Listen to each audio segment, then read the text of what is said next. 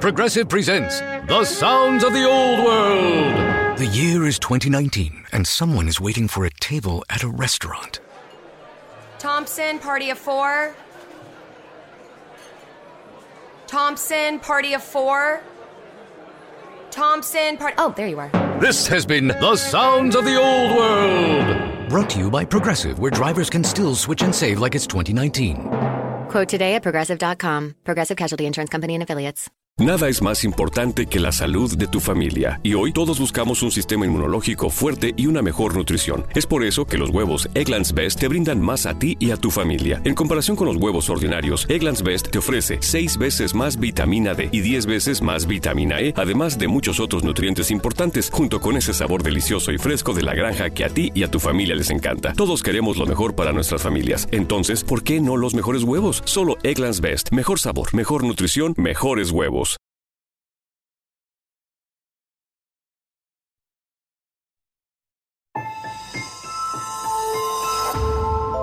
Durante años, se pensó que el Yeti vivía en los Himalayas. ¡Bienvenidos al Himalaya! Hoy, después de una extensiva investigación, sabemos que no es así. El Yeti está en México. Y este es su espacio. Yo, check this out.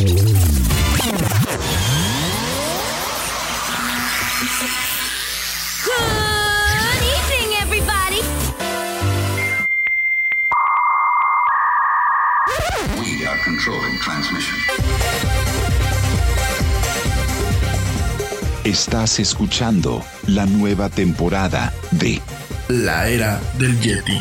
Tecnología, actualidad, arte, música, entretenimiento, política y mucho más en este espacio. La era del Yeti.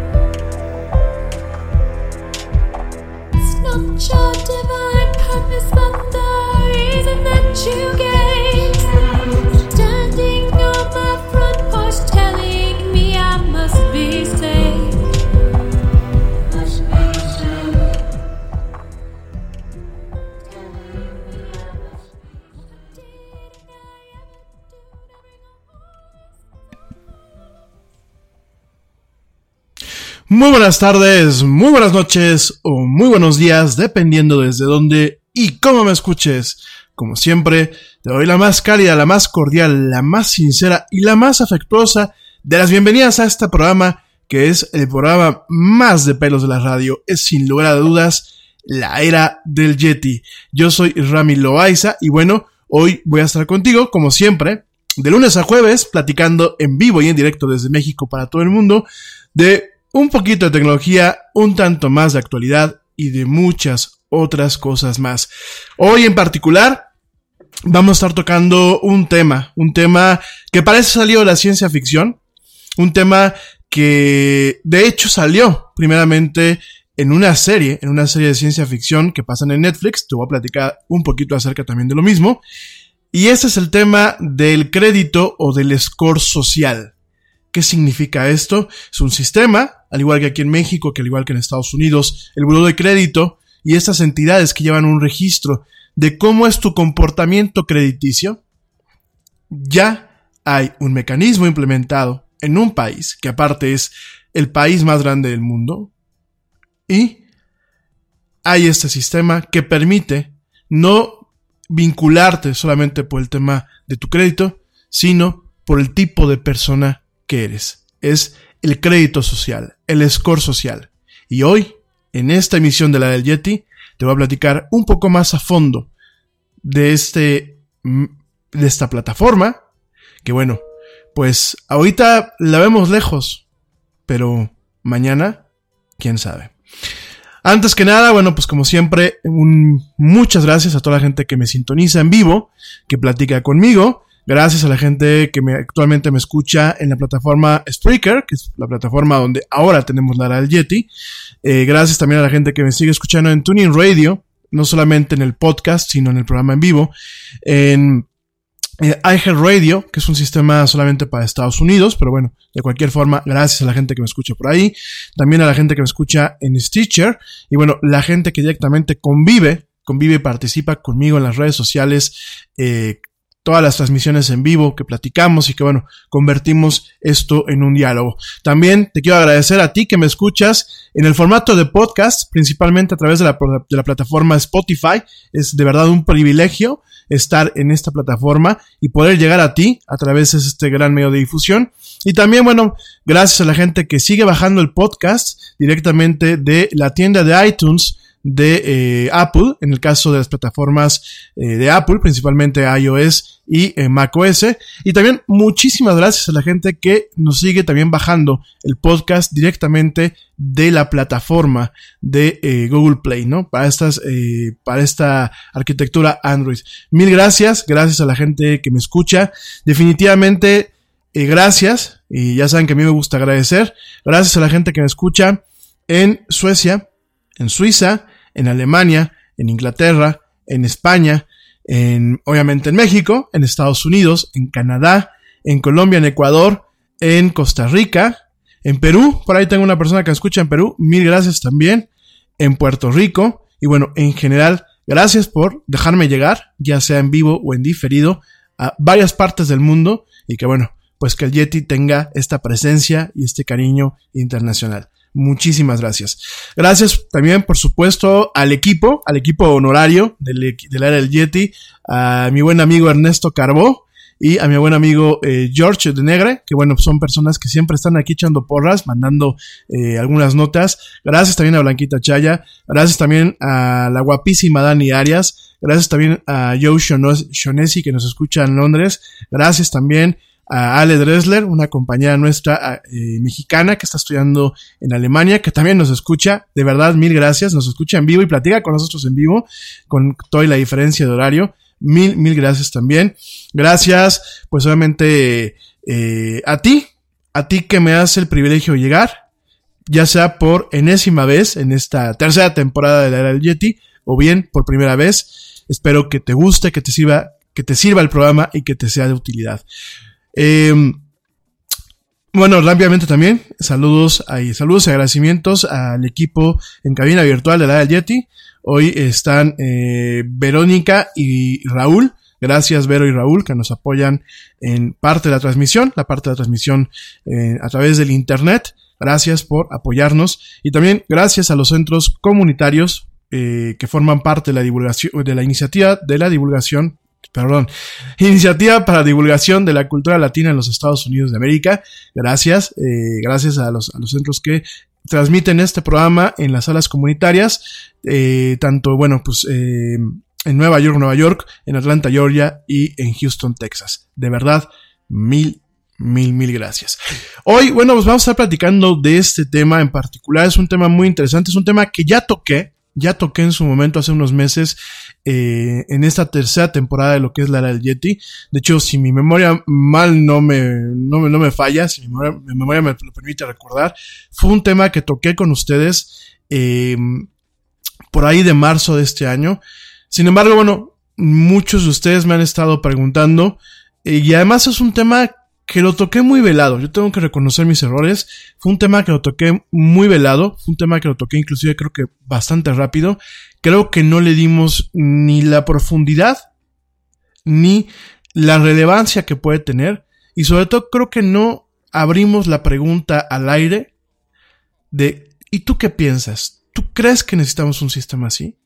¿Tú crees que un sistema a nivel mundial donde existe un ranking que no solamente mida lo que es tu potencial crediticio o tu comportamiento crediticio, sino que mida también tus interacciones con otras personas y que de alguna forma limite tu vida en algunos aspectos, ¿crees que debería de existir? ¿Crees que lo que están haciendo los chinos es adecuado? ¿Crees que en un país como México podría tener consecuencias positivas o podría tener consecuencias negativas? ¿Y crees que se podría implementar en un país como México un sistema así? Estas son las preguntas que yo hoy te planteo. Te planteo, a lo largo del programa voy a estar platicando este tema, por supuesto, y voy a estar contestándote directamente tus comentarios para poder enriquecer esto y que no solamente sea un monólogo. Creo que es un tema que ahorita lo vemos muy lejos. Últimamente es un tema que lo vemos en China, como te lo voy a platicar. Pero que es un tema que el día de mañana bien podría estar tocando la puerta de nuestra casa. Y la pregunta es, ¿estaríamos preparados para todo lo que se venga? Antes de empezar con este tema y como punto de partida, eh, quiero platicarte otra área que yo pienso que nos hace falta un apoyo y un soporte tecnológico. Y creo que nos hace falta una actualización. Esta área es el área de lo que es el derecho, el área del tema legal. Platicando hace unas semanas con un amigo, un amigo que eh, tiene demandada a una persona, él me platicaba de algunas irregularidades, este, este colega de, que lo conozco desde la primaria, y él me platicaba de todo lo que representa hacer una demanda. Uno piensa, cuando dices voy a demandar a alguien para que me pague o para que me cumpla con algo, uno piensa que es sencillo. Sin embargo, por lo que me platica esta persona, es algo que en México y en muchos países, pero yo creo que sobre todo en México, que aquí nos tocó vivir, es un tema muy complejo. Es un tema que se lleva mucho tiempo. Es un tema que puede llegar a tener muchas variables que pueden voltear la balanza hacia un lado, la pueden cargar hacia un lado que a lo mejor no es el adecuado o no es el justo. ¿Y cuántas veces no hemos escuchado aquí en México que no se hace justicia? ¿Cuántas veces hemos escuchado de que la justicia solamente se hace para, que, para el que aguanta más o para el que tiene suficiente dinero para mover las instituciones legales a su favor aquí en México? Yo creo que todo el mundo lo hemos escuchado. Y la apertura de este programa no se trata de ponernos cabizbajos y de ver una parte muy negativa que podemos tener en este país y en otros tantos, ¿eh? porque no solamente es exclusivo de México. Mismo en Estados Unidos, donde la justicia se ha vuelto un negocio, se ha capitalizado en ella, también tiene implicaciones muy intrínsecas y ha generado cuestiones en donde gente ve notoriamente afectada su patrimonio por afrontar una demanda en donde muchas veces no tiene las de ganar, a pesar de que la justicia le pudiese dar la razón, o tiene las de perder, a pesar de que la justicia podría darles la razón. Y para esto, y me parece muy relevante platicarte este tema y ponerte el ejemplo de aquí de mi colega, porque creo que puede ser un punto de partida, puede ser un inicio, para poner en, una, en un marco, en un marco teórico, en un marco filosófico, todo lo que te voy a platicar de este sistema del score social. Creo que el tema del derecho, el tema de las leyes, requiere definitivamente una mejora en muchos aspectos. Creo que la tecnología puede ayudar, porque en este caso estamos hablando de tecnología. Por supuesto que yo creo que puede arreglar. Me aventuro, me aventuro a comentar, o me aventuro a decirlo, sin ser abogado. De hecho, mi querido Rives, si me estás escuchando y quieres poner tu granito de arena en esta conversación, por favor, hazlo en este momento. Como dicen, habla ahora o calla para siempre.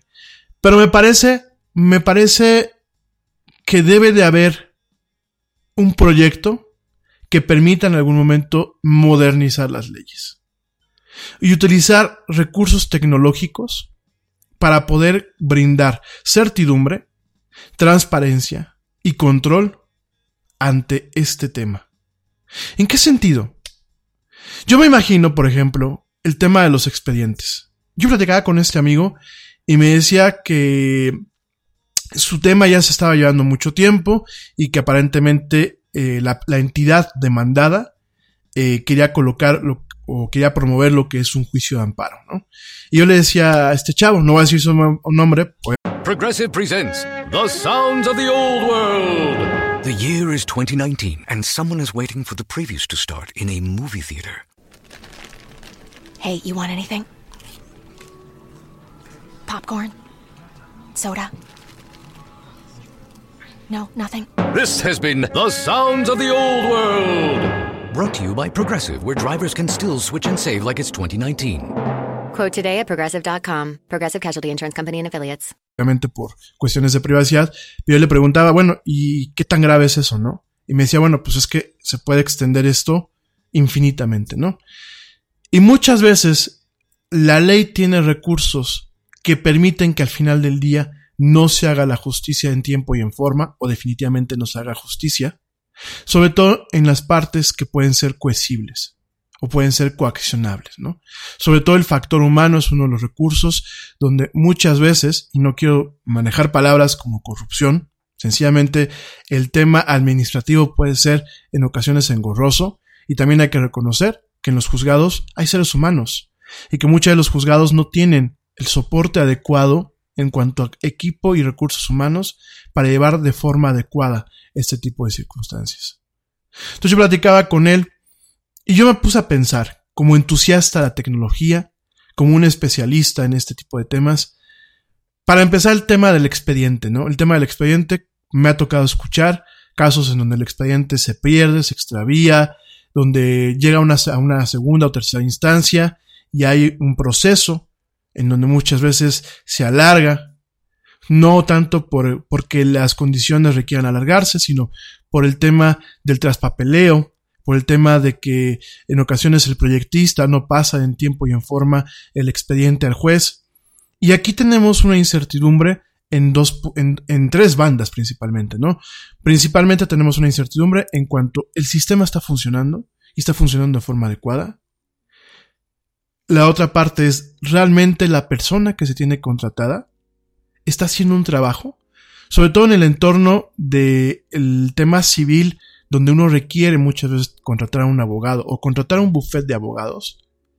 ¿Qué tanto lo que nos dice un abogado es verdad? ¿Y qué tanto lo que nos dice puede ser una verdad manejada o puede ser una mentira?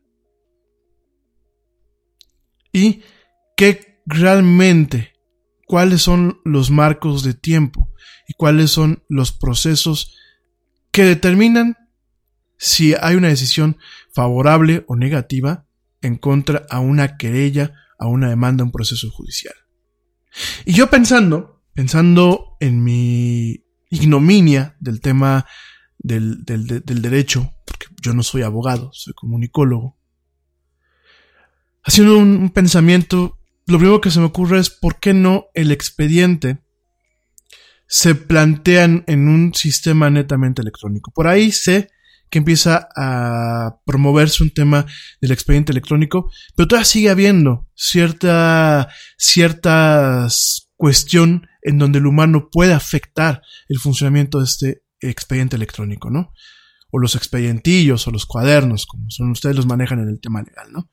Entonces yo lo que planteaba en mi cabeza, porque es la primera vez que lo platico, es ¿por qué no se utiliza el famoso blockchain, lo que hemos estado platicando, que el blockchain pues es el núcleo el núcleo de lo que son las criptomonedas, ¿por qué no se utiliza una entidad con un blockchain en donde ahí se vaya llegando cada movimiento?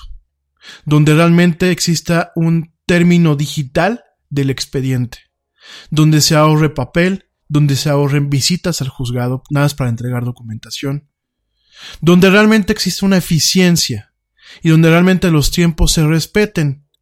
Porque lo que pasa muchas veces aquí en México es que los tiempos no se respetan. O los tiempos se respetan dependiendo de cuánto se le paga a la gente o cómo se le ayude, para no decir el término eh, poco adecuado, ¿no? Entonces yo creo que en este sentido, creo que la tecnología nos podría ayudar. Cuando yo hablo de blockchain, a lo mejor muchos me dirán, bueno, pero es que puede existir un servidor que es manipulable. No. Parte de la tecnología blockchain es que existe de forma distribuida. Es decir, existen muchos, muchos puntos de acceso o muchos puntos de consulta que tienen una, una copia del blockchain o que tienen un respaldo del blockchain. Existe un tema criptográfico en donde no solamente está protegida la información de, de, este núcleo por un tema de un cifrado, de un cifrado criptográfico, en el sentido de que está protegido para que no haya gente maliciosa viéndolo, pero también está protegido para que no haya gente maliciosa manipulándolo. Porque si algo tiene la criptografía no solamente es guardar secretos. Cuando hablamos de criptografía, no solamente decimos no lo puedes ver porque está encriptado o está cifrado, sino que también tiene un, tema de confianza. La criptografía da confianza. Me vas a decir, oye Yeti, ¿y cómo es eso? Muy sencillo, mira.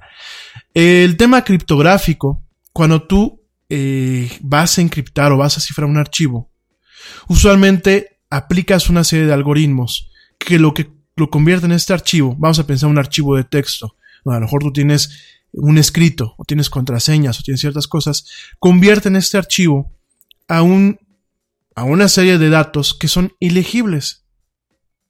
La única forma de volver a regresar este archivo a su lugar original es metiendo o corriendo este archivo, procesándolo, a través de un algoritmo derivado, derivado del algoritmo que se utilizó, un algoritmo eh, a la inversa y utilizando llaves de cifrado llaves de cifrado, contraseñas, bueno, hay mil métodos para el, tema el tema de, de la criptografía, ¿no? Parte del chiste o parte de la confianza que da es que cuando yo hago este proceso de codificar un archivo a algo que no es, que no es legible, algo que está encriptado, yo ejecuto una función en donde el valor que me da es un valor relativo a la, el estado actual del archivo previo a que se pasara por este proceso.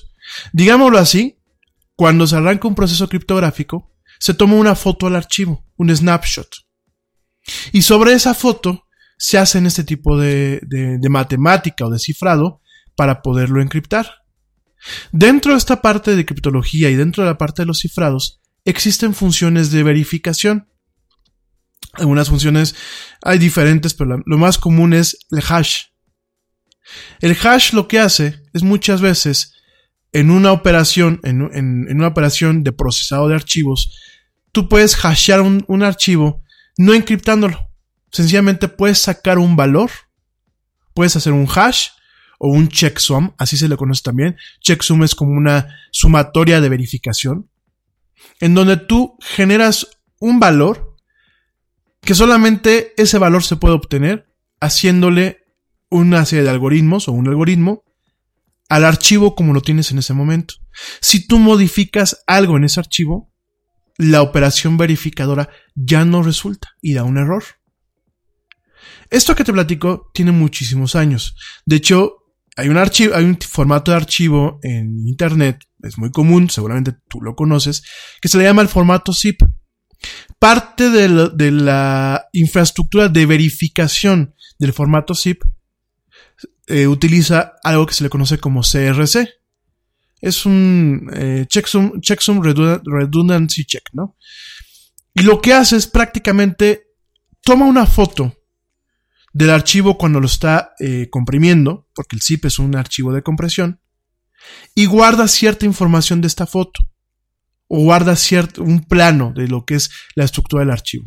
De tal forma que cuando tú generas una verificación, lo que se hace es checar que bajo un algoritmo, un algoritmo previamente definido, el resultado de la verificación sea igual al resultado que de alguna forma está esperando o de alguna forma está incrustado como este plano, como esta foto en el archivo, ¿no? Este tipo de procesos es muy común, inclusive hoy en día. Cuando tú bajas una actualización para tu sistema operativo, ya sea un teléfono móvil o un sistema operativo de, una computadora de escritorio, lo que se hace es esta verificación. Se hace un checksum o se hace un CRC.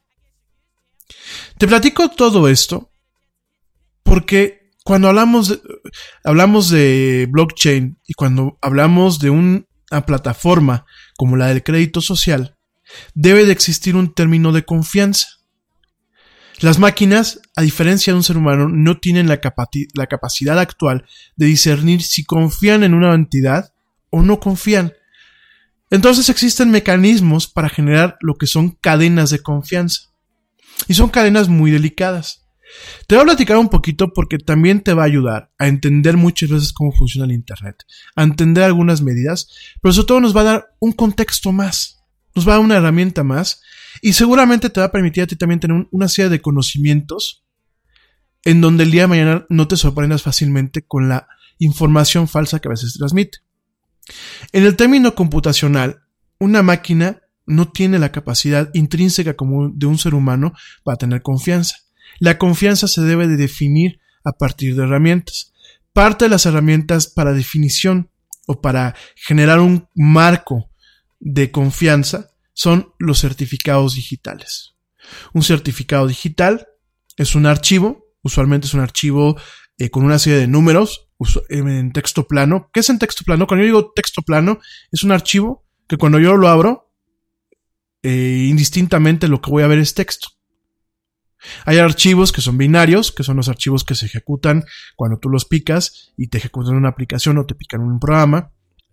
Hay archivos como los de Word, que no son totalmente eh, un archivo eh, de texto. Los archivos de Word tienen, a pesar de que tú guardas texto porque es un archivo de procesador de texto, hay ciertos componentes que son solamente exclusivos para, para Microsoft, ¿no? Hay archivos de Photoshop que son el PCD, hay archivos PDF, hay diferentes tipos de archivo. Cuando hablamos de un archivo de texto plano, es un archivo que en esencia es texto que utilizando ciertas herramientas primitivas, lo que yo voy a, a, ver cuando lo abra o lo procese va a ser texto. Entonces, bajo un archivo así, es el archivo del certificado digital. Yo en un archivo de texto, que pues lo puedo crear en, el blog de notas, copio, o, o más bien pego, una serie de caracteres, y esa serie de caracteres definen, definen criptológicamente lo que es un certificado. Un certificado digital es un fragmento de archivo que bajo una infraestructura de computación permite generar una certeza o, o, permite generar una confianza. Ese es el primer punto. Ahorita voy a llegar a... Tú me vas a decir, bueno, tú me das un, un, certificado digital. Yo como confío en ese certificado digital, ahorita voy a llegar a ese punto. Otra herramienta que también genera confianza en, en términos computacionales, en términos de máquina a máquina o en términos de programa a programa, son las llaves criptográficas. Una llave criptográfica permite cifrar un contenido y permite decodificarlo. Hoy en día, parte de la infraestructura actual por la que se maneja los temas de criptografía y seguridad digital avanzada en lo que es a nivel mundial en prácticamente muchas aplicaciones, en el 99% de las aplicaciones, ya sean bancarias, ya sean de entretenimiento, ya sean civiles, lo que se maneja es una arquitectura que se le conoce como arquitectura de llave pública. En una arquitectura de llave pública, tú tienes a dos elementos. Tienes a Rami por un lado y tienes a Joana por el otro. Rami le va a mandar un mensaje a Joana. Para mandar ese mensaje a Joana, porque es un mensaje privado, lo que hace Rami es con una llave privada firma o codifica este, este mensaje. ¿Qué significa cuando yo te digo firmar un mensaje? Es aplicas con esta llave, con el valor de esta llave y un algoritmo especial, aplico una operación de transformación en donde yo convierto lo que es el texto de este mensaje, lo convierto a texto que es ilegible o a un mensaje netamente ilegible. Y yo se lo mando a Joana. Pero Joana, ¿cómo lo va a abrir? Si viene codificado. Ah, bueno. De mi llave, siempre en ese, en ese tipo de, cuando se habla de una arquitectura de llave pública, siempre existe un par de llaves. La llave privada y la llave pública. La llave pública es un fragmento inamovible o es parte de un binomio, dependiendo de cómo lo quieras ver, de la llave, eh, de la llave privada. Es un derivado. ¿Qué es lo que te permite la llave, la, la llave pública? La llave pública le va a permitir a Joana, porque yo antes de mandarle el mensaje a Joana, le estoy mandando mi llave para que Joana pueda leer ese mensaje. Cuando yo le mando la llave y llega el mensaje, Joana utiliza esta llave para poderlo ver. La llave por lo general viene con una protección adicional que puede ser una contraseña o puede ser otro método de autenticación. Ahorita voy a hablarte un poquito del tema de la autenticación. Entonces llega el mensaje, Joana con la llave lo decodifica y me vas a decir, ok, ya lo vio. ¿Cómo me va a contestar Joana a mí? Hay una peculiaridad. Si yo soy el receptor de una comunicación que se emitió con mi llave privada, con la llave pública, que corresponde a mí, ella puede mandarme un mensaje que solamente lo puedo abrir yo. Progressive presents an interview with your upstairs neighbor. Hey, it's Rick from upstairs. Yeah, I take it seriously. When I play R&B at 1 in the morning, that's me saying, "Hey, I'm here for you." And I enjoy repetitive bass lines. I only use expired batteries in my smoke detectors. Nice, right? Yeah, upstairs neighbors help people forget their troubles. Give them something else to focus on. Ooh, want to see how high I can jump? Progressive can't save you from your upstairs neighbor, No, wait, let me try again. but we can save you money when you bundle renters and auto insurance with us. Progressive Casualty Insurance Company affiliates and other insurers. Bundle discount not available in all states or situations. En Target, la salud de todos es nuestra máxima prioridad. Por eso requerimos que todos usen mascarilla o alguna otra cubierta en el rostro, además de dar mascarillas y guantes para proteger a nuestro equipo. Todos los días limpiamos las tiendas a profundidad, también los carritos y canastas después de cada uso. Recuerda que cuentas con nuestros servicios de compra fácil, sin contacto, como Drive Up y entrega el mismo día. Creemos en estar siempre cuidándote. Siempre lo haremos. Conoce más en target.com diagonal a Bullseye View. Sabiendo que viene de una llave pública mía. Es decir, en ningún momento Joana puede hacerse pasar por mí con otras personas o puede mandar un mensaje firmando con mi llave pública para otras personas. El único que la va a poder ver voy a ser yo con la llave privada. Es decir, con el par.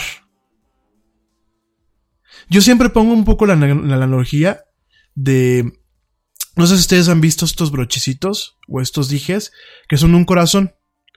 Y digo, para, los- para la gente enamorada, yo en algún momento lo regalé.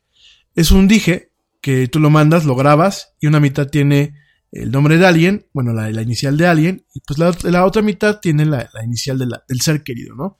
Entonces cuando lo regalas es el dije completo, pero con cuidado lo partes y tienes una mitad. Al final del día la forma completa pues es el corazón, ¿no? Aunque cada quien ñoñamente cargue con su mitad, ¿no? Lo mismo es con las llaves. Lo mismo de alguna forma es con las llaves. La llave pública la llave privada, si tú lo ves en un, en un entorno global, son dos partes de un, de un entero, de algo, de algo mismo, ¿no? Son dos partes inamovibles, pero cada una tiene su función.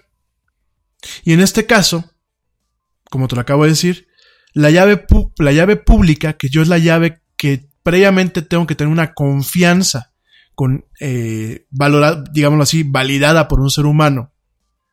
Ahí sí, no puedes dejar que la máquina haga aseveraciones. Tú lo que haces es, yo tengo, yo confío en, un organismo, en una entidad, en una máquina, yo le doy mi llave, mi llave pública. De tal forma que esa máquina pueda leer mis mensajes. Y pueda contestármelos. Pero solamente me los va a poder contestar a mí, porque el único que va a poder abrirlos voy a ser yo. Este principio que te acabo de platicar, la arquitectura de llave pública y llave privada, es, un, es una arquitectura que lleva muchísimos años y que lo encontramos en todas partes. Parte de esta arquitectura la encontramos, por ejemplo, en WhatsApp. WhatsApp, ¿cómo encripta su información? WhatsApp lo que yo hago es cuando yo le voy a mandar un mensaje a una persona, lo que yo, lo que yo hago es que yo tengo copia de su llave pública. Por eso establecí un contacto previo con ella. Por eso cuando tú muchas veces abres tu teléfono, te dice que la llave, la llave de la persona cambió. Y se actualiza. ¿Por qué? Porque hay un, hay un tema en el momento en que donde yo empiezo una comunicación, donde yo contesto a esa persona, donde se genera un patrón de confianza. Entonces, si se crea un canal en donde cuando yo le mando un mensaje a él, yo se lo mando firmado por mi llave privada. Y él lo lee decodificado con, con una copia de mi llave pública. Y cuando él me manda el mensaje, dependiendo de la comunicación o dependiendo del contexto, puede utilizar la misma llave para mandarme el mensaje de regreso, o bien puede utilizar la llave privada de él, firmar el mensaje y yo recibir y desencriptarlo con la llave pública. O bien un sistema dual. Aquí realmente eh, depende mucho de la plataforma. Obviamente no es tan trivial. Hay muchos procesos, hay procesos obviamente de cifrado, en donde tú mandas el mensaje y te llega casi, casi luego, luego. Obviamente no es de enchilame la otra gorda. Es, afortunadamente existen procesadores modernos que permiten que sea esa velocidad. Pero hace algunos años, quizás hace algunos 5, unos 10, no podía haber mensajes encriptados en WhatsApp. Hoy ya los hay, pero hace, no, hace tiempo no. Y de hecho uno de los motivos por los que WhatsApp no ha actualizado en plataformas que están en desuso como BlackBerry o como Windows Phone es por eso.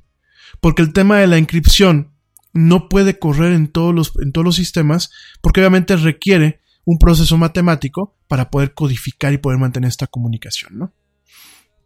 Dicho todo esto, esas son las dos herramientas que se utilizan principalmente para generar confianza, las llaves y los certificados. ¿Cómo se genera un certificado? Principalmente lo genera alguien que se le conoce como CA o Certificate Authority. Es una entidad, principalmente privada, que genera los certificados, o en algunos casos una entidad gubernamental, como pasa aquí en México. Ahorita voy a llegar a ese aspecto, ¿no? Esa es una entidad que existe, que tiene una, un soporte, que tiene ciertas concesiones a nivel internacional y que tiene la capacidad de generar certificados. Sobre esa raíz del certificado se pueden derivar otros certificados a sí mismos que permiten mantener una, una confianza, lo que se le conoce como la cadena de confianza, chain of trust en inglés. En este caso existen plataformas como VeriSign, como Haute, eh, inclusive hasta como GoDaddy, bueno, aunque GoDaddy te voy a platicar un poco de ello, donde son plataformas certificadas que tienen una serie de requerimientos no solamente técnicos y legales, donde crean lo que es una base. Ellos les dan a fabricantes como Apple, les dan a fabricantes como Microsoft, como Google, les dan una serie de certificados que se instalan directamente en cada teléfono. Esos certificados son la raíz de confianza. ¿Qué es la raíz de confianza? Es la última instancia, o es la, la primera instancia más bien, es la primera instancia en donde se, se, deriva una confianza, es decir, una confianza en plano, en plano computacional. Todo lo que venga derivado de ese certificado central es algo que yo puedo validar, que tiene un cierto estándar y que yo puedo máquina decirle al usuario, confía en él. De ahí, ¿qué pasa? Por ejemplo, Apple. Mucha gente no entiende lo que es el desarrollo de una aplicación y lo que conlleva desarrollar una aplicación. Parte de todo el rollo es mantener una cuestión de una firma adecuada para la distribución de las aplicaciones, sobre todo en el tema de Apple. En el tema de Apple, si tú vas a distribuir una aplicación en la App Store, requiere de un certificado y una firma especial. Si tú vas a, distribuirlo de forma ad hoc, así se le conoce, o de forma interna, requiere otro certificado y otra firma especial.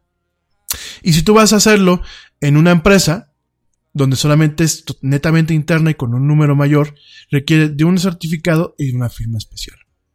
Para poder firmar aplicaciones, ya sean aplicaciones de iPhone o aplicaciones para Mac, yo necesito tener un antecedente. Entonces mi antecedente primario es Apple. Apple es el que me da el certificado. Apple es el que cuando yo digo, oye, necesito firmar esto y necesito poner un certificado para esa aplicación, Apple me lo genera. Pero tú vas a decir, oye, ¿yo cómo puedo confiar en Apple? Ah, bueno, porque para generar ese certificado, Apple en sus sistemas tiene, digámoslo así, tiene un certificado madre. Ese certificado madre se lo compró y cuesta inclusive en ocasiones miles y, mi- y prácticamente inclusive hasta millones de dólares puede llegar a costar un certificado madre. Se lo compró a una entidad como Verisign, como Taute, como etc., ¿no? Inclusive a una entidad gubernamental. De ese certificado se toma un fragmento de la llave y se, firma con ese fragmento de ese certificado, que es una llave, se firma el certificado que se va a generar. De tal forma que tú ya tienes una confianza. Porque cuando iOS va a cargar una, una, una aplicación, primero checa el certificado que viene directamente incrustado en la aplicación. Y ese certificado, como lo checa, no nada más lo, va- lo va a ver y va a decir, ah, pues sí, es como un diploma, es como un título profesional. Ya lo vi, está bien, órale, instálalo. No. Primero se va a checarlo contra Apple y le dice a Apple, oye, ese certificado es- válido. Y Apple lo que hace es checarlo contra el certificado madre que tiene instalado en sus sistemas. Checa el certificado madre y al, y al mismo tiempo checa el sistema de certificación de la empresa que le vendió el certificado, ¿no? Te platico todo esto porque fíjate cómo un tema tan abstracto como es la confianza en el ser humano ha tenido que ser interpretada e implementada en, un, en una serie de protocolos y mecanismos para lo que es la computación moderna. Y porque al final del día, esto va a derivar o esto va a soportar parte de la infraestructura de lo que te voy a platicar el día de hoy. El otro escenario, y nada más quiero puntualizar, el otro escenario es cuando el certificado lo, otorga una entidad gubernamental. El ejemplo más claro, en México tenemos una figura que se le conoce como la fiel, así se le llama, ¿eh? que se le conoce como firma electrónica. La fiel es un sistema que en esencia no está mal. Es un sistema que te da Hacienda, lo que es Hacienda y Crédito Público, te lo da a ti como contribuyente para autenticar, una, que eres la persona que está haciendo los trámites, y dos, para poder llevar un control. No solamente de lo que tú haces en materia de trámites, sino lo que tú haces en un proceso contable. Mucha gente me dice, oye, es que es una mentada de madre tener un contador, yo lo podría hacer, y lo quieren hacer y luego no pueden, por el, tema digital. Cuando Hacienda te da una firma electrónica, que la parte de la firma, ¿cómo Hacienda aquí hace una- cómo hace una firma electrónica? Toma lo que son tus datos personales, nombre, edad, eh, dirección, el CURP, que la CURP es una clave única de población aquí en México, es un tema identificador. Toma inclusive eh, eh, algunas cuestiones del estado en donde estás. Eso lo, lo procesa en un archivo de texto. Después te toman las huellas digitales. Te toman los iris de los ojos. Y esas imágenes se procesan en otro sistema. Esos dos se guardan en un archivo, en un archivo, digámoslo así, temporal. Y sobre este archivo se le aplica una serie de funciones matemáticas. Hay, alguna- hay algunas partes del proceso donde son hashes, otras donde son checksums y otras donde es un algoritmo propio de, las- del SAT. Y te genera una, una, una cadena de caracteres que eso es tu certificado digital. Ese certificado digital, a grosso modo, es lo que es la firma electrónica, ¿no? En este sentido se manejan dos tipos de archivos. Uno es la firma, eh, que el certificado digital que ampara la firma, y otro es, es una llave, una llave que permite validar ese certificado y abrir el certificado, ¿no? Entonces, cuando tú firmas una declaración de impuestos o firmas un trámite con el portal de Hacienda, lo que estás haciendo es generar una llave pública. Acuérdate lo que te acabo de platicar, la arquitectura de las llaves. Estás generando una llave pública derivada de la llave que viene incluida en tu archivo, en tu archivo, en tus dos archivos de certificado y llave, ¿no? Acuérdense que les dan dos archivos, uno que es .key, .key y otro es .cert. Ese es prácticamente para todo el mundo, ¿eh? Y no solamente lo hace Hacienda, prácticamente todo el, todo el sistema de, de, eh, de confianza digital que hoy existe maneja esos dos pares, ¿no? Entonces, lo que hacemos es cuando tú firmas una declaración de impuestos es de tu archivo certificado y de parte de la llave, estás generando una llave pública que lo que hacen es, digámoslo así, copias y pegas, que son una serie de caracteres, se copia y se pega en ese, en esa solicitud, y esa es tu firma. ¿Por qué? Porque Hacienda, ¿cómo la puede validar? Como tiene una copia de tu certificado, lo valida criptográficamente y dice, ah, bueno, sí, la llave esta que tiene coincide con la llave pública, que ya con la llave privada del certificado que yo tengo en su poder, y efectivamente, la persona, el contribuyente está firmando. Cuando se generan certificados para la firma de, bueno, el sellado de lo que son eh, las facturas hoy en día, con todo este tema de los FDIs, los certificados fiscales digitales, lo- es un sistema similar. De tu certificado, eh, de tu fiel y de tu, eh, de tu firma electrónica, se deriva una pequeña, una pequeña llave para generar un certificado nuevo y de ahí se puedan firmar utilizando este certificado las facturas. Y ahí ya tenemos otra vez una cadena. Una cadena donde eh, la raíz, y así se le conoce como Trust Root en inglés, la raíz de confianza parte del certificado madre que tiene Hacienda en su poder, que seguramente es un certificado validado con una empresa más grande, y de ahí va derivando. El siguiente punto de, de- de- verificación es tu fiel, tu firma electrónica, y de ahí el siguiente punto de validación es el certificado que se utiliza para sellar lo que son las facturas. Entonces, fíjate nada más, fíjate las herramientas que hemos tenido que desarrollar los seres humanos para intentar traducir o trasladar el concepto de la confianza en el plano informático. No es fácil y por supuesto lleva muchas cuestiones que pueden ser engorrosas para el usuario, seguramente fueron engorrosas para ti cuando fuiste a Hacienda, pero también te ofrecen una claridad y te ofrecen una transparencia y te ofrecen un tema más de seguridad. En el caso de, de, de, ¿cómo se llama? Del derecho, lo que yo estaba planteando hace unos minutos, pienso yo que deben de existir este tipo de sistemas que ya empiezan a verlo. Ya, por ejemplo, cuando tú vas a un notario, ya las hojas en donde el notario te hace, por ejemplo, eh, un acta constitutiva o te hace un, un- un- ¿cómo se llama? Eh, una escritura de, tu casa, de un bien y eso, o un acto de, de, eh, que requiere un notario, ya llevan una firma digital, ya llevan una firma digital, ya llevan un, un tema que puede ser rastreado y que puede ser validado, por supuesto, pero creo que realmente debe de existir una serie de herramientas más establecidas, más intrínsecas, que por ejemplo en un juicio, pues tu representante legal, sepas que lo que el abogado te está diciendo es correcto. Ya hay portales, para la gente que yo espero que ninguno de ustedes que me escuchan tengan algún problema, ya hay portales, me platica mi amigo, que te permiten ver los movimientos. Pero nada más. O sea, te dicen, oye, tal día hubo un, un anexo al archivo, al archivo al expediente, ¿no? Oye, tal otro día hubo un acuerdo. Oye, tal otro día hubo esto, ¿no? Pero no te dicen cuál es lo que, qué es lo que pasó. Sencillamente te dicen, oye, pues hubo esto, ¿no?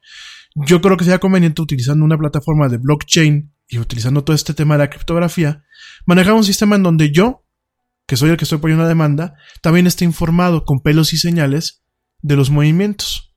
De tal forma que pues mi abogado no me vea la cara. Y de tal forma que exista una transparencia. Y que no exista el, pues yo le puse el sello del día de ayer porque lo, más fácil fue moverle el, botoncito al sello, al sellador que, fechador que se tiene muchas veces en los juzgados. Y yo le puse pues el del día de ayer por quedar bien con la persona que me está aquí echando un paro, ¿no? Que pasa mucho aquí en México. Le llaman engrasar los engranajes, ¿no? ¿Qué tal si existía un sistema que no permitiese eso?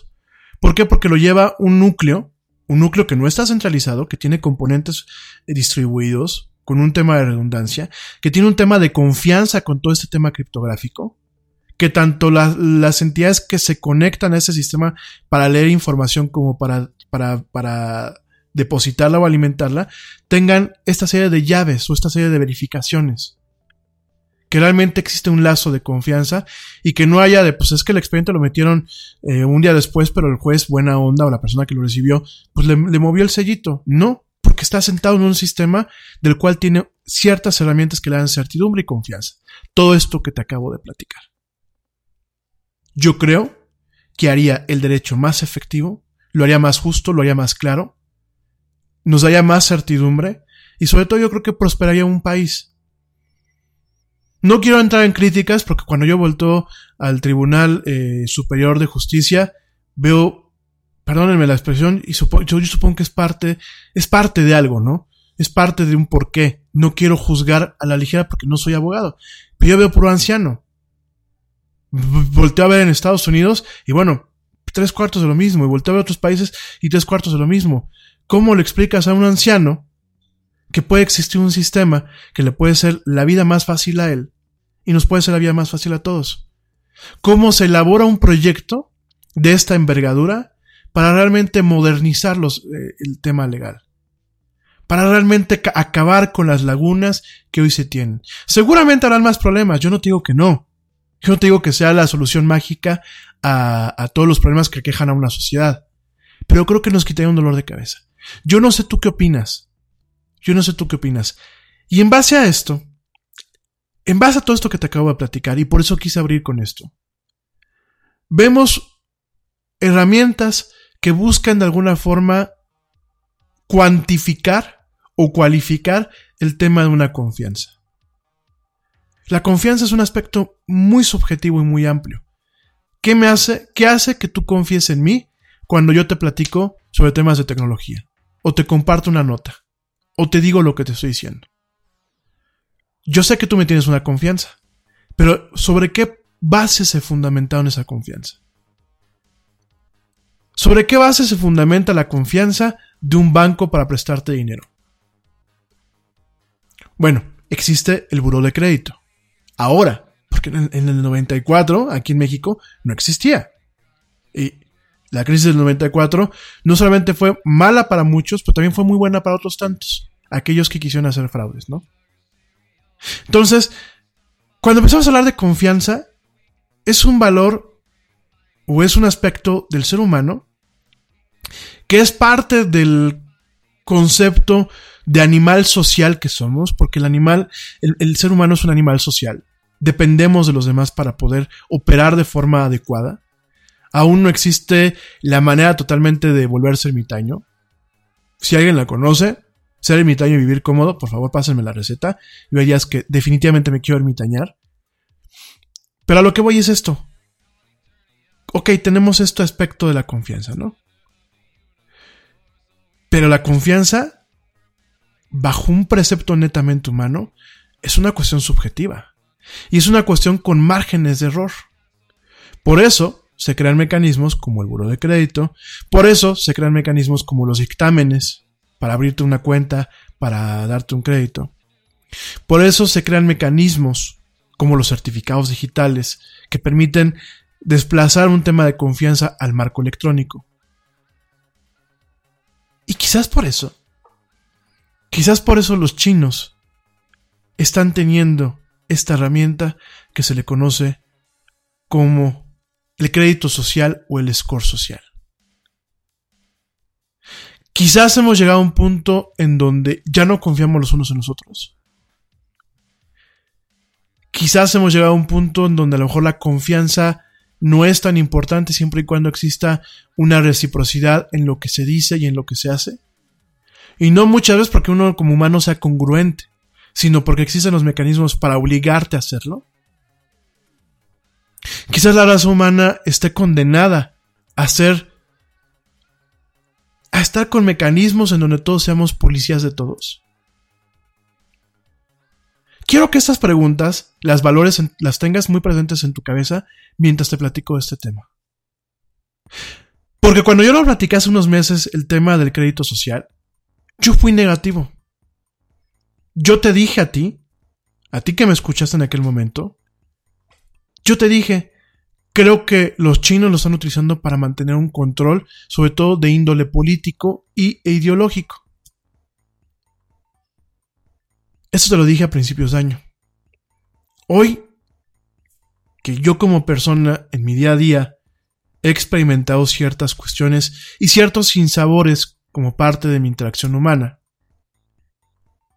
yo me pongo a pensar, y no sea un sistema que podría solucionarnos la vida en muchos aspectos, que podría evitarnos dolores de cabeza, que a mi amigo le podría evitar haber llegado al plano de una demanda. No sé tú qué pienses,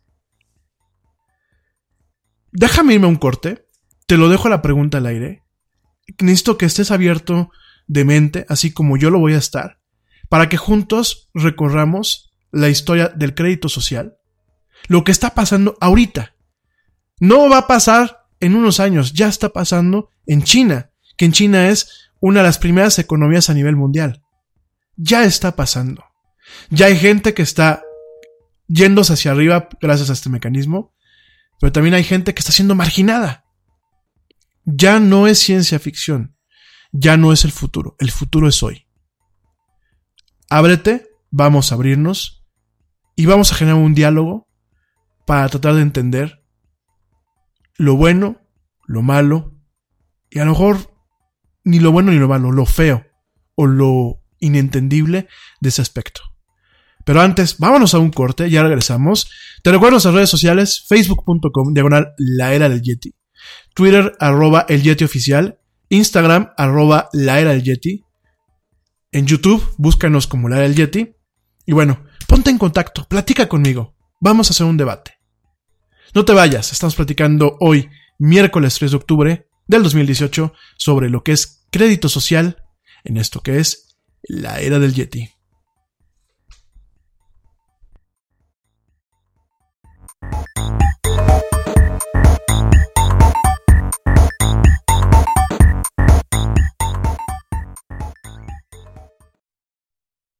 Yo, check this out. Este corte también es moderno. No te vayas.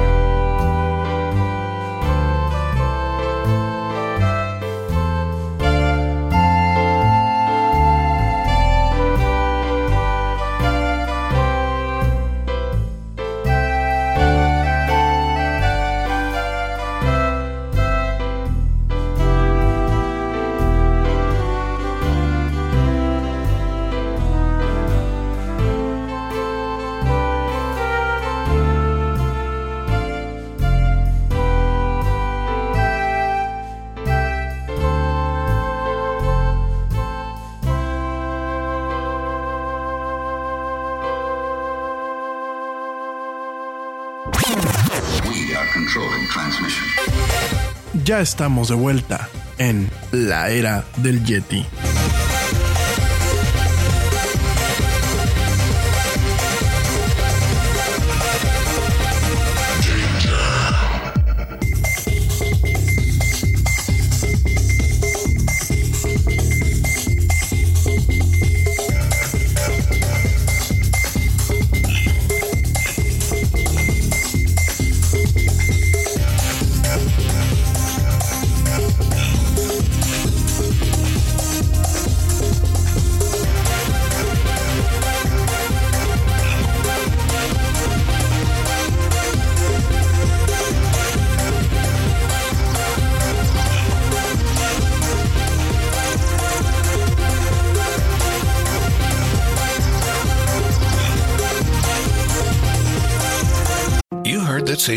Get rewarded with Snapshot from Progressive, so you went online to check it out. But then you saw an ad for a vintage baseball cap, and now you find yourself checking the stats of that team's second baseman in 97, wondering why his stolen base total dropped after his rookie season. Wonder how much his rookie card is worth. Yes, they said it was easy to save money with Snapshot from Progressive, but they forgot about the rest of the internet. Progressive Casualty Insurance Company and affiliates. Snapshot not available in California, North Carolina, or from all agents. Te preocupas por la salud de tu familia y hoy un sistema inmunológico fuerte y una mejor nutrición son más importantes que nunca. Es por eso que los huevos Egglands Best te brindan más a ti y a tu familia. En comparación con los huevos ordinarios, Egglands Best te ofrece 6 veces más vitamina D y 10 veces más vitamina E, además de muchos otros nutrientes importantes, junto con ese delicioso sabor fresco de granja que a ti y tu familia les encanta. No son tiempos ordinarios, entonces, ¿por qué darle a tu familia huevos ordinarios? Solo Egglands Best. Mejor sabor, mejor nutrición, mejores huevos. It's like a flying saucer.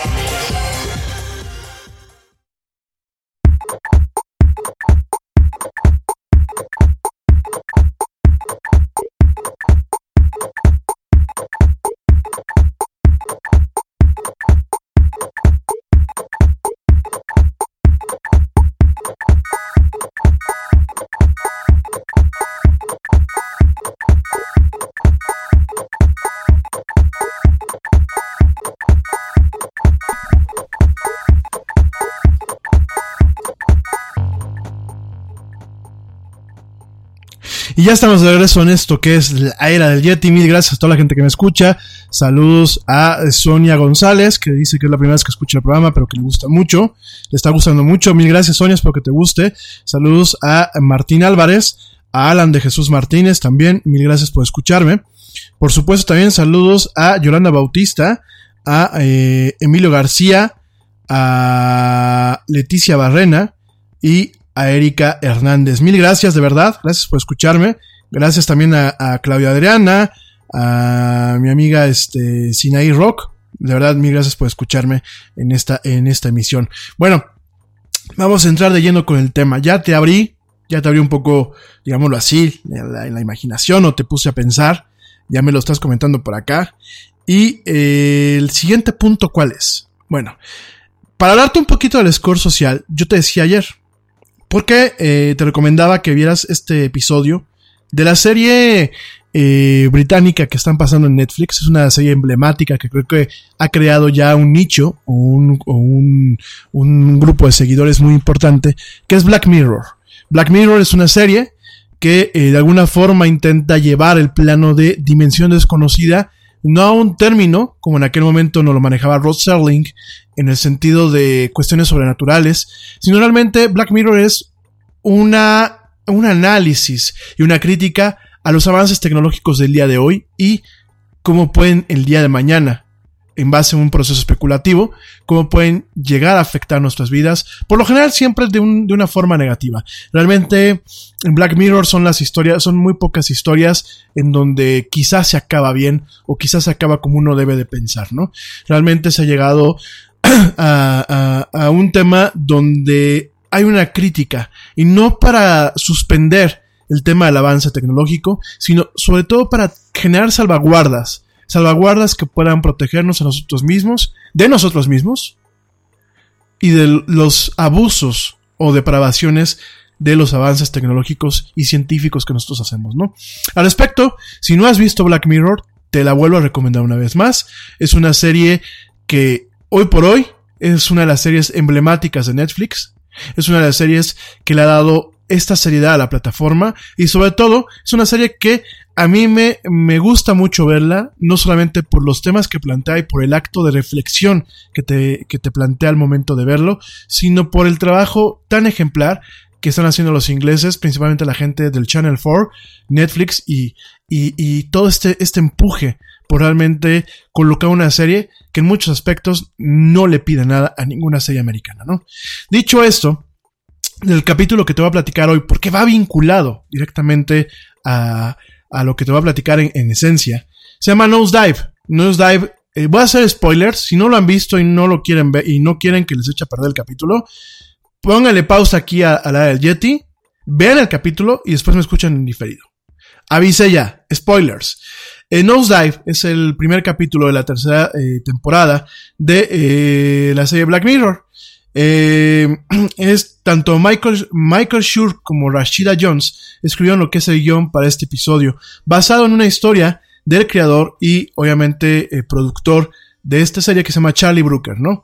Eh, en Netflix se estrenó el 21 de octubre del 2016 con el resto de las demás series, ¿no?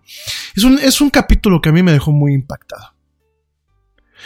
Y ahí te va por qué. En este capítulo, eh, de alguna forma, eh, vemos a una muchacha que se llama Lacey Pound, en donde tiene un rating de 4.2 estrellas. Y aquí ha alcanzado un rating de 4.5. ¿Por qué me vas a decir? ¿Un rating de qué? Un rating social. Eh, en, ese, en ese entorno tecnológico, el rating social funciona muy a la par de lo que es el buro de crédito, pero también de lo que es un sistema como Uber. Un sistema como Uber donde tú calificas al, al conductor y el conductor te califica a ti. O un sistema como PayPal, que ya como PayPal, como eBay, como se los, se los he estado platicando, ¿no? Al final del día, lo que estamos viendo es una plataforma tecnológica, aunque sea ficticia, que está derivada de la necesidad de generar el trust, la confianza, la raíz de la confianza. Todo lo que te dije en el primer bloque del programa lo vemos derivado en esas plataformas, ¿no?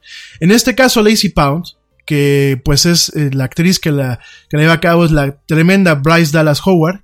La, no sé si la recuerdes por películas como Jurassic Park, las últimas dos películas de Jurassic Park, ella sale. Y directamente, eh, Bryce Dallas Howard, en el papel de Lacey Pound, eh, busca conseguir 4.5 de rating para, para poder conseguir un descuento para un departamento de lujo. Fíjate nada más. Ya no es el tema de pues, tienes unas estrellitas, nada más por ver qué tan buena persona o qué tan cumplida eres, o tienes un score en el buro de crédito para saber qué tan buen pagador eres. Tienes un rating que es asignado por la interacción que tú tienes con las demás personas.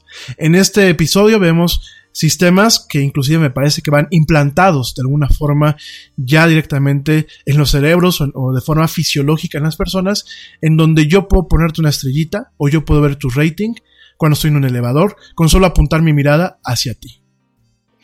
En ese sentido, eh, yo también te puedo calificar. Y te puedo calificar no solamente por tu, la interacción que tengo contigo en ese momento, sino por las interacciones que tienes en redes sociales.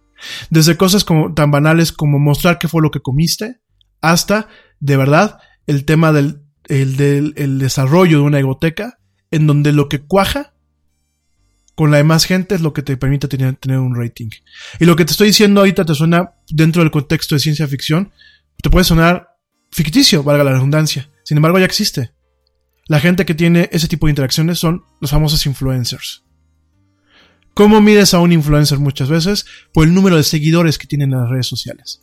Y ya hemos visto que esta confianza, este trust, en donde el trust te mide por followers, pues muchas veces se puede manipular, ¿no? Comprando followers. Aquí en México, ¿cuántos influencers no tienen comprados followers? Son muchísimos. De eso te voy a platicar mañana un poco más con calma. Regresando al tema, eh, en el caso de Lacey Pound, ella vive con su hermano Ryan, que no está interesado en los ratings. Sin embargo, bueno, Lacey eh, habla con un consultor que le que un consultor, fíjense, una persona especializada que cobra por mejorar el rating de las personas. De, de alguna forma así como un consultor que te ayuda o un broker que te ayuda a conseguir un crédito o que te ayuda a mejorar tu score en el buro de crédito. Este consultor le dice que ella tiene que juntarse y ganarse con el favor con gente que tiene un rating más alto. En ese sentido, bueno, pues Lacey toma una fotografía del señor Rax o el señor eh, Arapos, un osito Teddy que lo tiene eh, desde la infancia y su amiga Naomi, que es una persona que tiene un alto score, eh, hicieron en su momento. Naomi le pone cinco estrellas a esa fotografía y la llama para decirle que está eh, comprometida. En este contexto, Lacey, fíjate nada más, Lacey no quiere ir a esa boda, pero Lacey accede a ir a esa boda sencillamente porque le permite el honor de darle un eh, ser la dama de honor, dar un discurso y porque el juntarse con ella en ese momento y juntarse con el grupo de personas que frecuentan a esta amiga Naomi va a permitir que su score suba, porque el valor de mi score es diferente, el valor de mi calificación hacia ti tiene más peso si mi score es más alto. Bajo ese contexto, bueno, pues Lacey accede a ir. Eh, tiene una serie de circunstancias en el camino que quizás ya no te las voy a platicar para que lo veas. Pero al final del día, Lacey termina perdiendo su score y termina prácticamente viviendo como indigente en la calle. Fíjate, no se quedan en la calle por una pérdida de dinero. Se queda prácticamente como indigente por la pérdida del score, por las malas calificaciones que en su momento llega a recibir. Porque llega un momento de, toda la serie en donde Lacey empieza a ser sincera. Y en el momento en que empieza a decir verdades, su score prácticamente se va a cero, a cero integral. Y se vuelve una margina de la sociedad. Porque claro, parte de la cuestión para mantener un buen score es ser hipócrita con los demás. Todo esto que te estoy platicando es una serie. Es una serie que se llama Nosedive. Te la vuelvo a recomendar. Eh, dentro de Black está en Netflix. Tiene un featurette. ¿Qué es un featurette? Es un pequeño documental donde platican Charlie Brooker y Bryce Dallas Howard sobre este, esta, esta serie. Es muy interesante. Vela, por favor. Si no la has visto y te chiftaste el spoiler, de todos modos, vela. Y todo esto que te estoy platicando, ¿por qué te lo platico? Porque esto, este episodio de Nosedive, ya llegó de la ficción, se ha vuelto realidad. Y el lugar en donde se ha vuelto realidad es, sin lugar a dudas, en China. En China existe algo que se llama Social Credit System o Sistema de Crédito Social. Es una iniciativa gubernamental que se ha planteado de prueba para el 2020. Sin embargo, sin embargo hoy ya existe. El gobierno ya ha metido la mano en este sistema. Lo que el gobierno quiere probar es las bases de datos manejadas por él directamente, pero el sistema ya existe. Y existe a través de sistemas de reputación como aquellos que ofrece una entidad que se llama Sesame Credit o Crédito Sésamo. Eh, Sésamo Crédito es un sistema, ahí te va, es un sistema de eh, generación de lealtad, manejo del score de crédito y un manejo social creado por una empresa que se llama Ant Financial Services Group, que es una afiliada del Amazon chino que es Alibaba, el grupo Alibaba. Te recuerdo que además de Amazon, en Estados Unidos y en México, existe una entidad que se llama Alibaba. Alibaba es eh, pues el Amazon chino, es una plataforma que se da al quien vive contra, contra directamente contra Amazon. Es una plataforma gigante, creada en 1999.